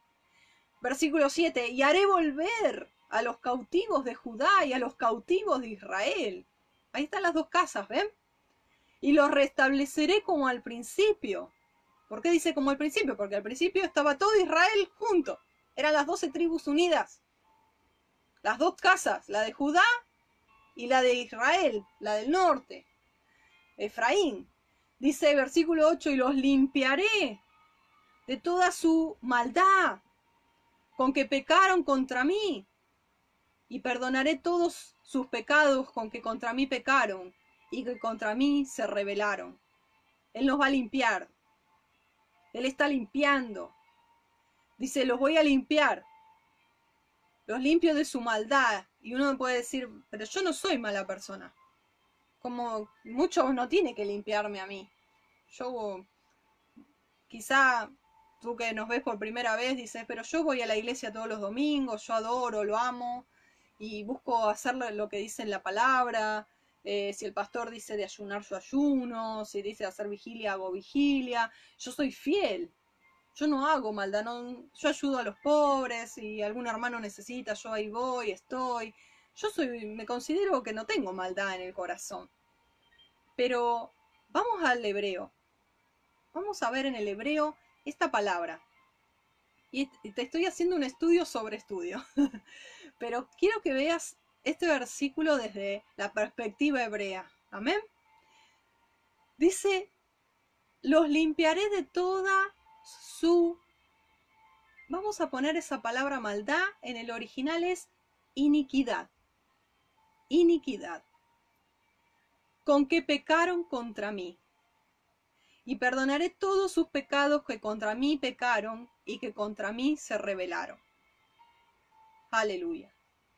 Esa palabra maldad es iniquidad. Cuando vamos traduciendo la palabra iniquidad, tú lo puedes ver en, en, inglés, la palabra se va traduciendo y se va deshaciendo porque es desde, yo te voy a explicar, para llegar al español desde el hebreo, para llegar a donde estamos, hay que pasar por varios idiomas. No se puede traducir del hebreo al español, salvo que directamente lo leas. Pero lo que han hecho Reina Valera y casi todas las versiones de la Biblia fue ir transliterando, traduciendo. Entonces pasó del hebreo al griego, del griego al latín, del latín al inglés, del inglés al español. Entonces, esa palabra iniquidad, en realidad en el hebreo es, sería sin ley. Anomia, sin ley. Sin ley.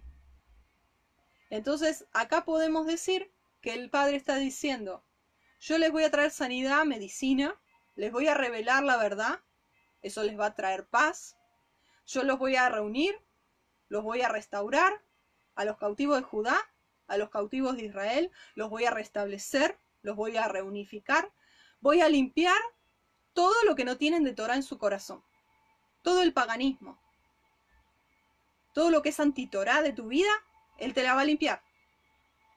Esa iniquidad que es la raíz de ese árbol que produce como fruto el pecado en tu vida, Él la va a desarraigar.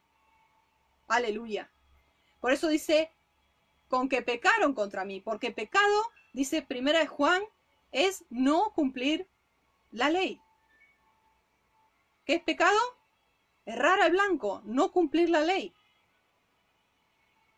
Entonces, dice que contra mí pecaron y contra mí se rebelaron. Él va a limpiar nuestras maldades, nuestras iniquidades, todo lo que no hay de Torah. Si aún todavía no estamos guardando bien las fiestas, guardando bien Shabbat, si aún todavía estamos no comiendo limpio, el Padre va a ir limpiando, va a ir limpiando, va a ir limpiando, y eso es lo que Él está haciendo. Aleluya. Porque dice, yo te voy a traer sanidad, te voy a traer esa medicina. ¿Cuál es la medicina? La Torá, la instrucción, la ley. Fue traducida como ley, pero es la instrucción. Yeshua hoy, Él viene a buscarte, a ti que me estás viendo. Él viene a sanarte de todas esas heridas, de todas esas emociones encontradas que por un lado dice, sí, esta es la verdad, pero a la vez me siento pésimo. Siento de que tengo que dejar mucho y es muy costo. Es alto el costo, claro que sí, pero el Padre hoy viene a buscarte y Él te va a acompañar, Él te va a guiar a buenos pastos, tú tienes que confiar tu vida a Él. Y Él quiere sanarte de todo, quizá has salido ya de alguna congregación y te han lastimado, te han partido el alma, te han roto el corazón, te han rechazado, te han burlado, has sufrido persecución, no sé. Pero el Padre hoy quiere sanarte, Él quiere limpiarte de todo eso, quiere restablecer tu vida, quiere que estés volviendo a casa por ese éxodo, por ese éxodo. Mira, vamos a hablar del tema del éxodo, porque es muy interesante estos dos éxodos.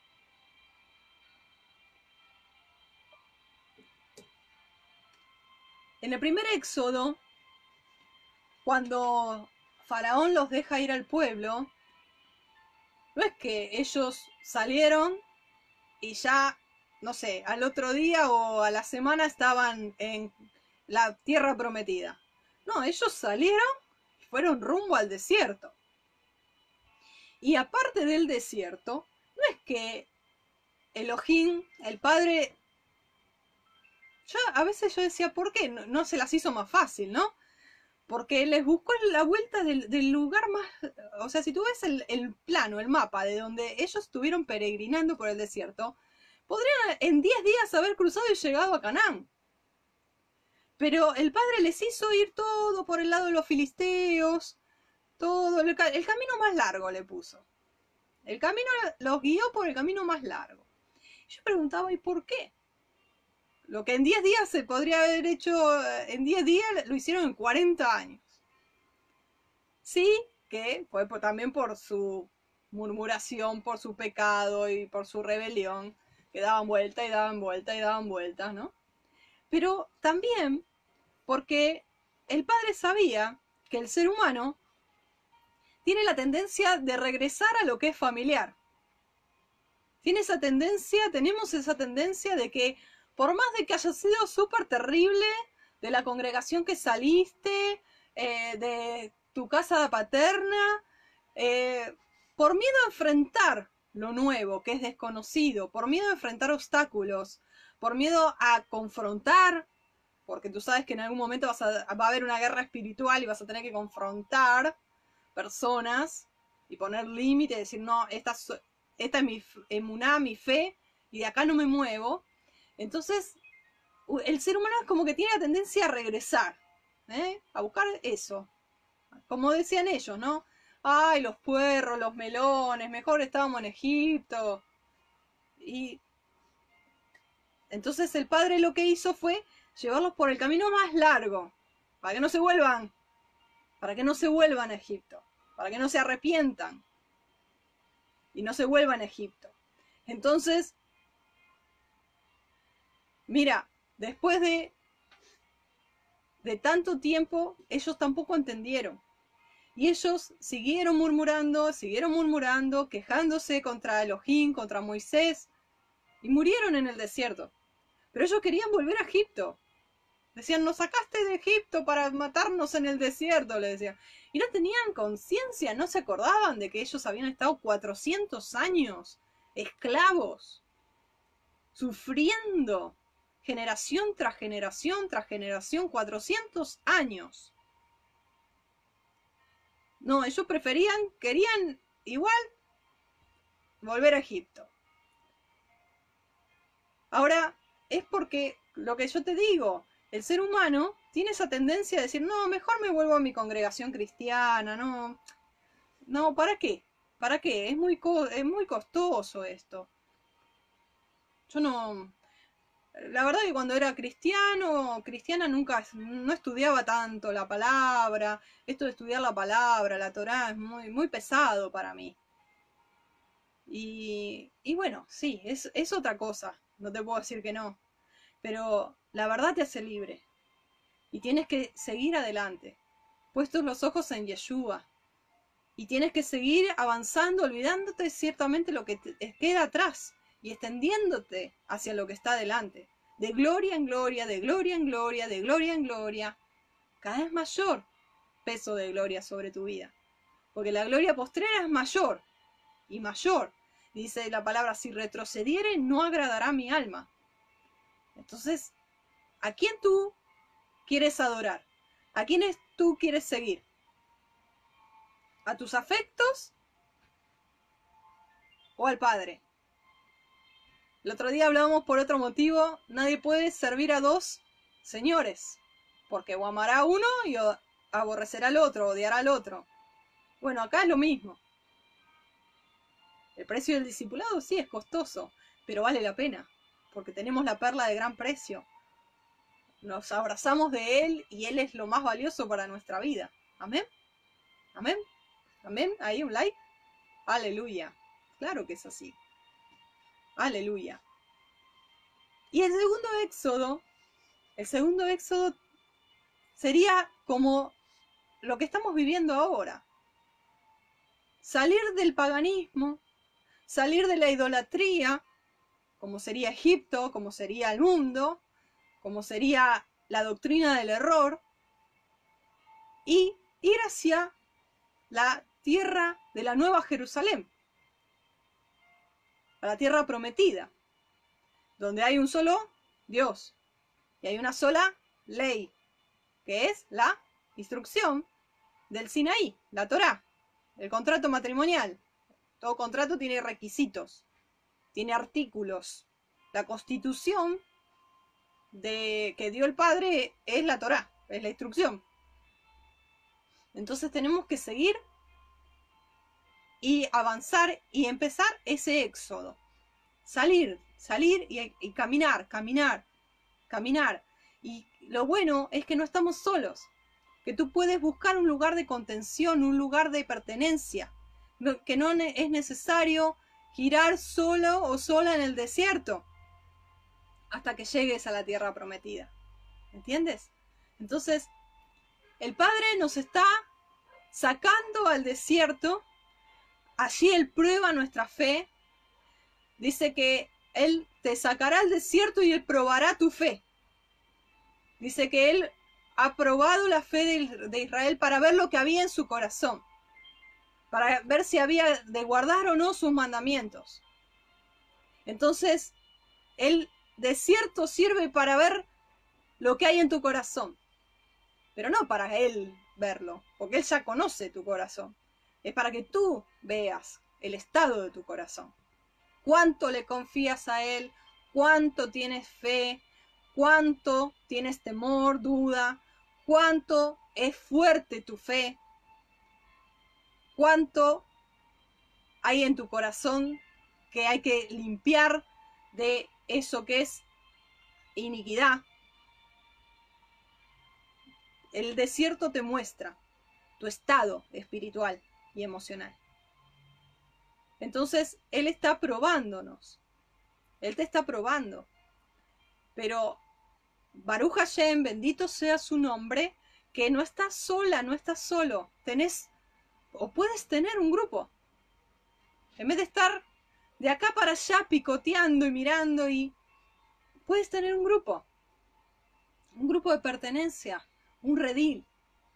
Entonces dice la palabra que así como el pueblo andaba y, necesitaba esa revelación de su presencia, esa revelación de esa nube de gloria, nosotros también necesitamos ver dónde está la nube, dónde se mueve la nube. Y no querer volver atrás. Yeshua nos advirtió y nos dijo en Mateo 13, en la parábola del sembrador, dice que el que recibe la semilla, hay uno que la recibe con gozo pero ante la presión, ante los problemas, la persecución, las cuestiones de esta vida, se aparta. ¿Y qué es lo que está ocurriendo? Y la verdad que es muy lamentable en muchas personas hoy, en muchos hermanitos y hermanitas que están entendiendo la voz profética del Eterno llamándolos de regreso del destierro a casa en Israel, a volver a su palabra, a salir de la distorsión de Roma, del cristianismo. ¿Qué pasa? Se quedan, se quedan, por temor callan, no salen, reciben la palabra, salid de ahí, pueblo mío, no os hagáis partícipes de sus obras. Y no, y no salen. Ahora, ¿cuántos de ustedes, es mi pregunta, y con todo amor te lo digo, han entendido que estamos siguiendo doctrinas de hombres contrarias a la palabra de Yuhet Barhei, a la palabra de Adonai. ¿Y cuántos se están quedando en ese mismo lugar? ¿Cuántos se quedan por no confrontar, por temor a la gente, por temor a confrontar hacer frente y poner límite y decir esto es lo que yo opino, esto es lo que yo pienso, o por tener apego afectivo, por temor a la familia, lo que piense la familia, lo que piensen sus pastores, sus congregaciones, sus amigos. Y se quedan ahí. Pero mi amado, mi amada, es tiempo de avanzar.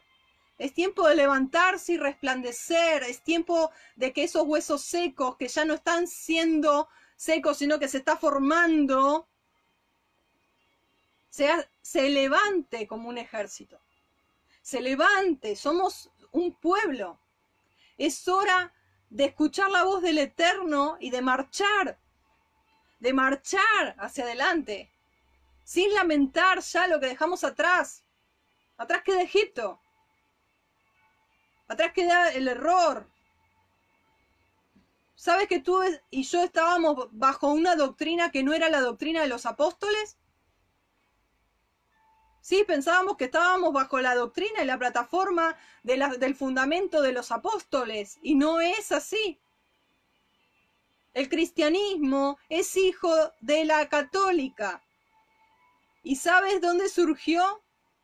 Todo lo que es la teoría del reemplazo teología del reemplazo? ¿Sabes dónde surgió todo lo que tú has aprendido desde guardar el domingo en vez de el Shabbat? Todo lo que es los nombres, cuándo nació tu Salvador, cuándo murió, de desconocer las fiestas. ¿Sabes de dónde surgió todo eso? ¿Que te veló los ojos? De los concilios. ¿Qué eran concilios? Eran reuniones.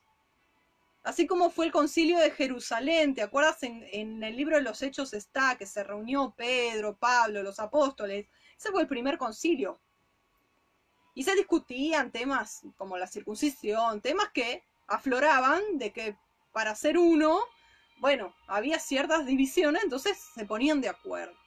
Eso está perfecto. Pero el segundo concilio, ¿sabes cuál fue? El concilio de Nicea. Y el concilio de Nicea fue en el año 325 después del Mesías. Y ahí ya no había ningún apóstol. Ni siquiera un judío. Había monjes católicos. Había monjes antisemitas que odiaban al pueblo de Israel. Que no lo pudieron sacar del mapa, pero sí lo sacaron de tu Biblia y de mi Biblia. O lo intentaron hacer. Entonces, surgió doctrinas como la doctrina del dispensacionalismo o periodos bíblicos, que es una enseñanza que se enseña en todas las iglesias evangélicas, en la cual se enseña de que Dios se maneja por distintos periodos. Los más conocidos y los que más lavaron el cerebro. Periodo de la ley, periodo de la gracia. No estamos más bajo el periodo de la ley, estamos bajo el periodo de la gracia. Y sacaron ese versículo de contexto, hicieron una doctrina. Doctrina de hombres. Tú y yo estábamos siguiendo mandamientos de hombres. Busca John Derby. Busca a los padres de la iglesia. No te quedes con lo que yo te diga. Busca John Derby. John Derby, con Y. Los padres de la iglesia busca doctrina inventada por John Derby. John Derby inventó dos doctrinas. Es lo mismo que, a ver, que yo me ponga a escribir y diga, bueno, a ver, voy a interpretar. Y sí, bueno, a ver, Elohim, Dios se maneja acá estábamos bajo la ley. Y escribo, ¿no? Acá bajo la ley. Y acá, así. Así fue. ¿eh? O sea, John Derby deliró un poco y dijo, bueno, a ver, hay, hay distintos periodos, distintos lapsos de tiempo. Estamos en la ley, estamos en la gracia, estamos después la tribulación, distintos periodos. La vamos a dividir así la Biblia. Y otra cosa que inventó fue el hecho de el arrebatamiento secreto, del rapto secreto. Eso también es un invento. De que la iglesia no va a pasar por la gran tribulación. Eso es otro invento. De él. Entonces, imagínate como que yo soy John Derby, estoy escribiendo, ¿no? En el 1700 más o menos. Si no recuerdo mal. En el 1700 más o menos. Pasan los siglos, los años, los años, los años, los años, y este cuadernito se transforma en palabra de Dios. Doctrina. El que no cree en eso. Rebelde. No es así. Excluido. Así fue. Así fue. Entonces, tenemos que volver al original. Porque fuimos esparcidos, aún en nuestros conocimientos, en nuestra fe. Se nos dispersó. Creíamos que era palabra de Dios, nos enseñaban como doctrina, como la doctrina de la Trinidad, que vamos a estar hablando también de ese tema ahora quizá la semana que viene. Y no, es algo bíblico, no está en la Biblia, no está en el original hebreo. Hay versículos agregados. Entonces hay mucha iniquidad, mucho de lo torcido, mucha maldad, mucho sin ley, sacando, sacando el sabbat, sacando, no, ese versículo, ese del cuarto mandamiento para los judíos, para nosotros no. ¿Dónde, ¿Dónde dice el Padre, eh, este mandamiento es exclusivamente para eh, la casa de Judá, para los judíos? En ningún lado. los mandamientos son todo para todos. Porque si hay una sola ley para el extranjero como para el nativo. Una sola. Continuamos, continuamos. Si tienen alguna duda, me escriben. Amén. Yo sé que es quizás muy, muy pesado, mucha información, ¿sí? Pero bueno, cualquier cosa, en lo que pueda, ayudarles, ¿sí? Amén. ¿Vamos bien? Shalom, shalom, a los hermanitos, hermanitas que se están agregando. Shalom, bendiciones. Bienvenidos, bienvenidas. Y ya estamos, estamos ahí en la recta final, ¿no? Estábamos hablando del tema del, segundo éxodo. Que así como el primer éxodo, el, el pueblo sale de Egipto para ir a la tierra prometida, pero el Padre lo sostiene en el transcurso del desierto. Así el segundo éxodo, estamos yendo hacia la tierra prometida, hacia la nueva Jerusalén. Entonces, así nosotros no entendíamos que Israel iba a ser recogido por el Eterno de entre las naciones y que sería perseguido por el faraón de turno que va a ser la bestia, el antimesías, el anticristo. Y allí en Apocalipsis 15 dice que en la tierra se va a abrir y Yeshua va a venir y va a salvar al remanente de Israel. Y antes entendíamos que Israel, como te decía, eran solo los judíos que estaban allí en esa tierra, ¿no? En, el mundo. Y que la iglesia se declaraba ser el pueblo escogido reemplazando a Israel. Que las doce tribus ni sabíamos que existían. Pero la palabra dice en Romanos 9, si mal no recuerdo, en Romanos 9, entre el 9, 10 y 11, cuando habla de Israel, dice Pablo, ¿acaso ha desechado Elohim a su pueblo? En ninguna manera. ¿Acaso Dios ha desechado a su pueblo Israel y a cambio ha reemplazado a través de una iglesia gentil, cristiana, que no sabe las fiestas, las citas con el rey, que no guarda Shabbat, que no come limpio, que ni siquiera sabe el nombre de su novio, del novio. No, no ha desechado Israel, no la iglesia cristiana no la ha reemplazado a la congregación de Israel. Nosotros somos hoy testigos de cómo la profecía se está cumpliendo de que Elohim es fiel y verdadero a su palabra que anunció que al final de los tiempos Él silbaría desde los cielos. Eso está en Zacarías 18, si quieres ahí escribirlo, Zacarías 18. El Padre silbaría desde los cielos y los descendientes de Israel se pondrían en pie para escuchar su voz y regresarían a casa, a su Torá, a su instrucción, a la casa del Padre en Israel, se levantarían de nuevo las doce tribus de Israel, la casa de Judá y la casa de Israel, de donde salen esas ovejitas. ¿Y dónde están esas ovejitas? ¿Dónde están? Tú me dirás, ¿dónde, dónde, dónde sé que están las ovejitas de Israel? Porque la Torah no es para todos, no es como antes cuando uno era cristiano que te decían eh, ir, por todos y tenés que hacerle recibir a Jesús, tenés que hacerle recibir a Cristo. No. Nosotros tenemos que entender de que la Torá, el Padre la sella en el corazón de su pueblo, Israel. La Torá está en sus escogidos, en los que son ovejita. ¿Y cómo nosotros sabemos que es ovejita? Porque ahora vamos a ir viendo te, te voy a dar unos ítems para que tú te das cuenta.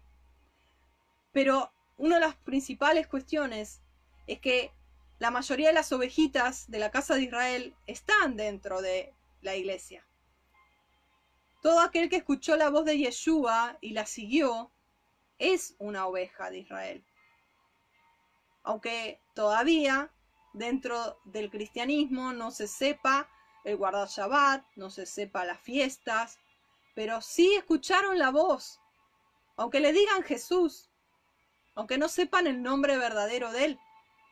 Pero yo he conocido hermanos y hermanas que fueron mis mentores, fueron mis inspiradores, que amaron, ahora no están más entre nosotros, pero te hablo de mujeres ancianas que su vida era adoración. Amor para Yeshua. Amor, amor, le brotaba amor. Hermanas que eran un dulce andando, una miel andando. Esa dulzura de estar frotándose en contacto con el maestro. De derramar ese amor del Padre porque habían estado con él.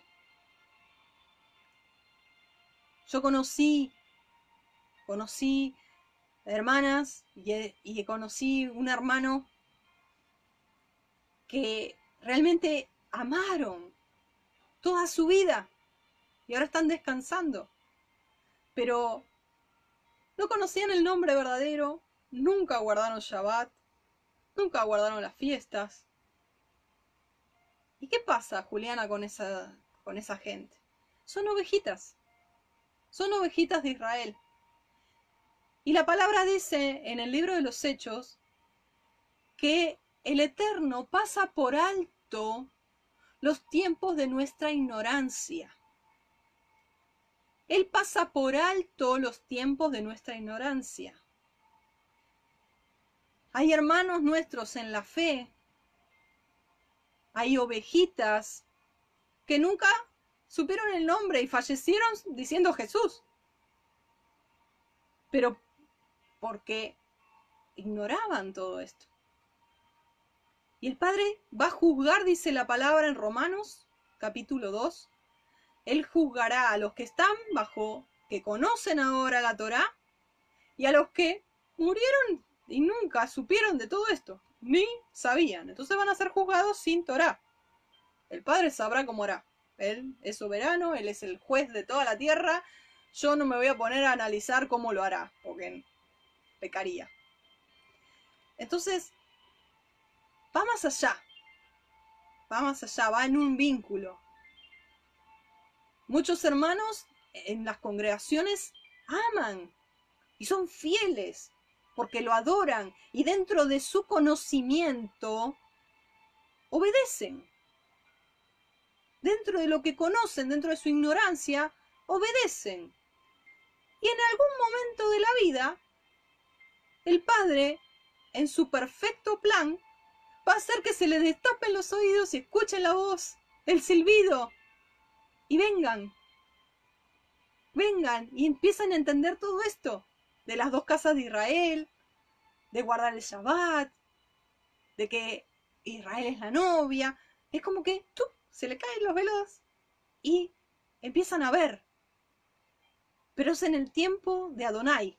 Es en el tiempo que el Padre quiere en el tiempo que Él dispone para cada vida. ¿Entiendes?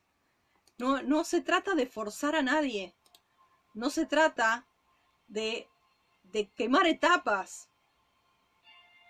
Dice, doncellas de Jerusalén, no hagan despertar al amor hasta que Él quiera. Hablaba de la tsunamita, de la paloma. Entonces, todo tiene su tiempo. Pero aquellos que realmente tienen Torah en su corazón y que son ovejas de la casa de Israel, van a venir, van a venir. Y Yeshua mismo las va a traer. Dice, de las mías, de las que tú me diste, no se perdió ni una. Ni una. Ahora, la pregunta es, quizá tú me estás viendo por primera vez o estás escuchando esto que estás impactado, impactada y dices, ¿qué es todo esto? No entiendo. ¿Te estás preparando? ¿Estás viendo que esto que estoy hablando tiene que ver con esto del segundo éxodo? En Mateo 15, 24, Yeshua dijo, no soy enviado sino a las ovejas perdidas de la casa de Israel. En el primer éxodo, Moisés estaba allí y le dice al pueblo, no teman, estén firmes, Y el Padre hoy te dice lo mismo, no temas. ¿Saliste? No temas. Está firme. Y mira, mira la salvación que hoy yo, Adonai, voy a hacer por ti. Toma esta palabra, mi hermano, mi hermana. Te la voy a repetir, bajo la unción del Ruach HaKodesh. Así como Moisés le dijo al pueblo, yo hoy te digo en el nombre de Yuhet Bajei, no temas, estate firme y mira la salvación que Yuhet Bajei hará hoy con tu vida. Porque los egipcios que hoy habéis visto, nunca más para siempre los veréis. Adonai peleará por ti y tú estarás tranquilo. Adonai peleará por ti estas batallas y tú estarás tranquilo. Es tiempo de que marches. Así como le dijo a Moshe, a Moisés el Padre, hoy yo te digo a ti. A Moisés el Padre le dijo, deja de clamar y ve y dile a los hijos de Israel que marchen. Y yo hoy te digo, marcha, marcha hacia adelante puestos los ojos en Yeshua, ponte toda la armadura, tú eres parte de ese ejército de los huesos secos que se ha levantado. Marcha, marcha, aunque no veas, aunque te venga la arena a la cara, aunque tengas frío en la noche, aunque el sol sea que te calcine, avanza, no te detengas, avanza, avanza, marcha. Y mira, Frente a ti está el río, está el mar. Quizá hay un imposible. Para ese pueblo era un imposible. Pero recuerda, no temas. Ponete firme en la roca. Ponete firme y mira la salvación. Mira a Yeshua. La palabra Yeshua, salvación. Salvador. Mira a Yeshua. Él hará grandezas hoy en tu vida. Hará grandes obras hoy en tu vida. Aleluya. Aleluya. Está firme, Él pelea por ti. Tu marcha. Deja ya de llorar en tu habitación. Deja ya de preguntar y preguntar y clamar y orar y preguntar. Camina. Camina. Como viendo al invisible. Camina, camina, camina día a día, camina, camina, camina, déjate guiar. Él conoce el sendero, Él conoce el camino. Está el mar frente a ti, se te abrirá. Pon el pie en el agua, camina, avanza. Contigo está Yuhet Bakei. Contigo está el Shaddai. Contigo está el Elión. Aleluya, Baruch Hashem. Aleluya, bendito sea tu nombre. Aleluya. Estamos en ese segundo éxodo y Yeshua marcha adelante. Y verás la salvación, lo verás, verás lo que Él hará por ti. Porque Él guarda a su pueblo elegido. Porque Él guía a su pueblo elegido. Él guía. Y sus ovejas ya no estarán errantes. Sus ovejas ya no están más dispersas. Porque el buen pastor las trae las trae, las congrega, las trae de regreso a casa, las trae de regreso a casa. Aleluya, aleluya. Te voy a dar para concluir signos de que estamos regresando a casa. ¿Te parece? Mira, aquellos que estamos regresando a casa, esas ovejitas que están volviendo por ese éxodo, tienen que ser un, una gente que no son judíos, entienden que no son judíos, sino que son de la casa de Israel, Efraín. Efraín. Que fueron gentilizados. Que fueron gentilizados, fueron paganizados. Es uno de los signos que se entiende cuando el padre te empieza a quitar la venda de los ojos. Cuando estás emprendiendo de regreso a casa. Dicho sea de paso, la palabra arrepentimiento en hebreo es teshuvah. Y teshuvah es más que arrepentimiento. Es girarse y volver hacia Él. Volver al Padre. Dar un giro y regresar al Padre, a los brazos del Padre. Dejar de andar gentilizado, paganizado, como íbamos andando y, darnos la vuelta de regreso a casa. Eso es Teshuvah. Cuando se presenta ese clic como el hijo pródigo, que dice que volvió en sí y dijo, ¿qué estoy haciendo acá? Entre los cerdos. ¿Qué? Me voy a la casa del padre. Bueno, así, ahí comienza. Y regresó, hizo Teshuvah. Se arrepintió, lloró, se lamentó, se sintió indigno.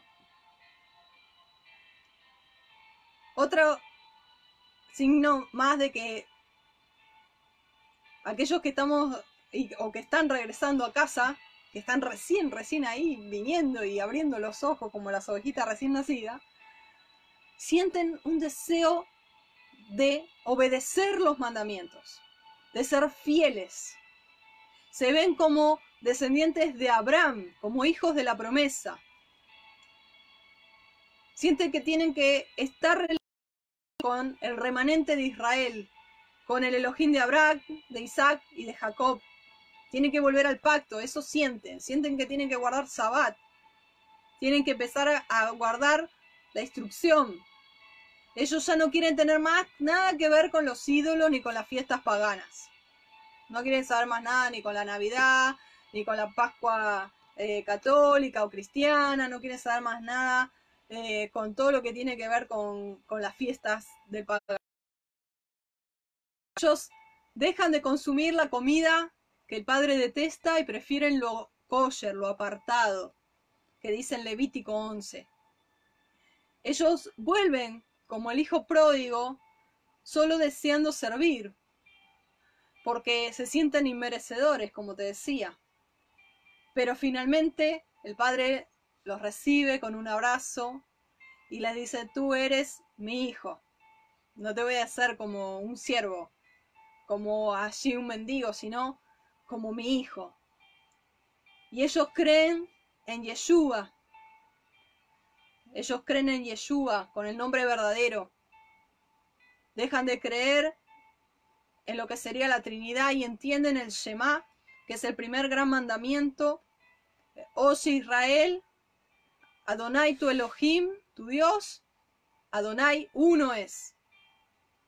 Son estos que están distantes y quieren estar regresando a las promesas, con la esperanza y con la fe en Yuhed Bajei en Dios. Dejan de ser errantes, sin esperanza y sin Dios en el mundo y se insertan a la ciudadanía de Israel, a los pactos, a las promesas y al olivo natural, que es Israel, que es la novia. Amén. Porque no hay doce puertas y una parte de los gentiles para ingresar a la boda del Cordero a la Nueva Jerusalén. No, hay solo 12 puertas. ¿La puerta de los gentiles? No, no existe. ¿La puerta de la iglesia cristiana? No, no existe. Tienes que ingresar siendo parte de alguna tribu. ¿Y de qué tribu soy, hermana Juliana? No sé decirte. El Padre nos revelará. Lo importante es que estamos. No importa en cuál, pero pasamos. Aleluya. Tenemos un lugar para pasar por esas puertas porque guardamos la Torá, porque guardamos la Torá y guardamos la fe en Yeshua. Sabemos que lo que Él hizo, lo, sabemos, lo conocemos y lo creemos y lo vivimos. Amén. Amén. Mira, yo quiero ya estarme despidiendo. Ya me quiero estar despidiendo. Se ha pasado un poquito la hora. Pero quiero animarte a que busques. Que busques en la intimidad, que busques la guía del Padre, porque Él te va a guiar de regreso a casa.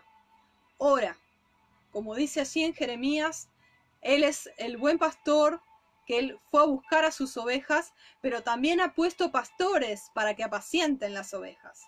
Ora, pregunta al Padre, que te confirme, que te dé señal, que te dé palabra de confirmación dónde es tu lugar de pertenencia.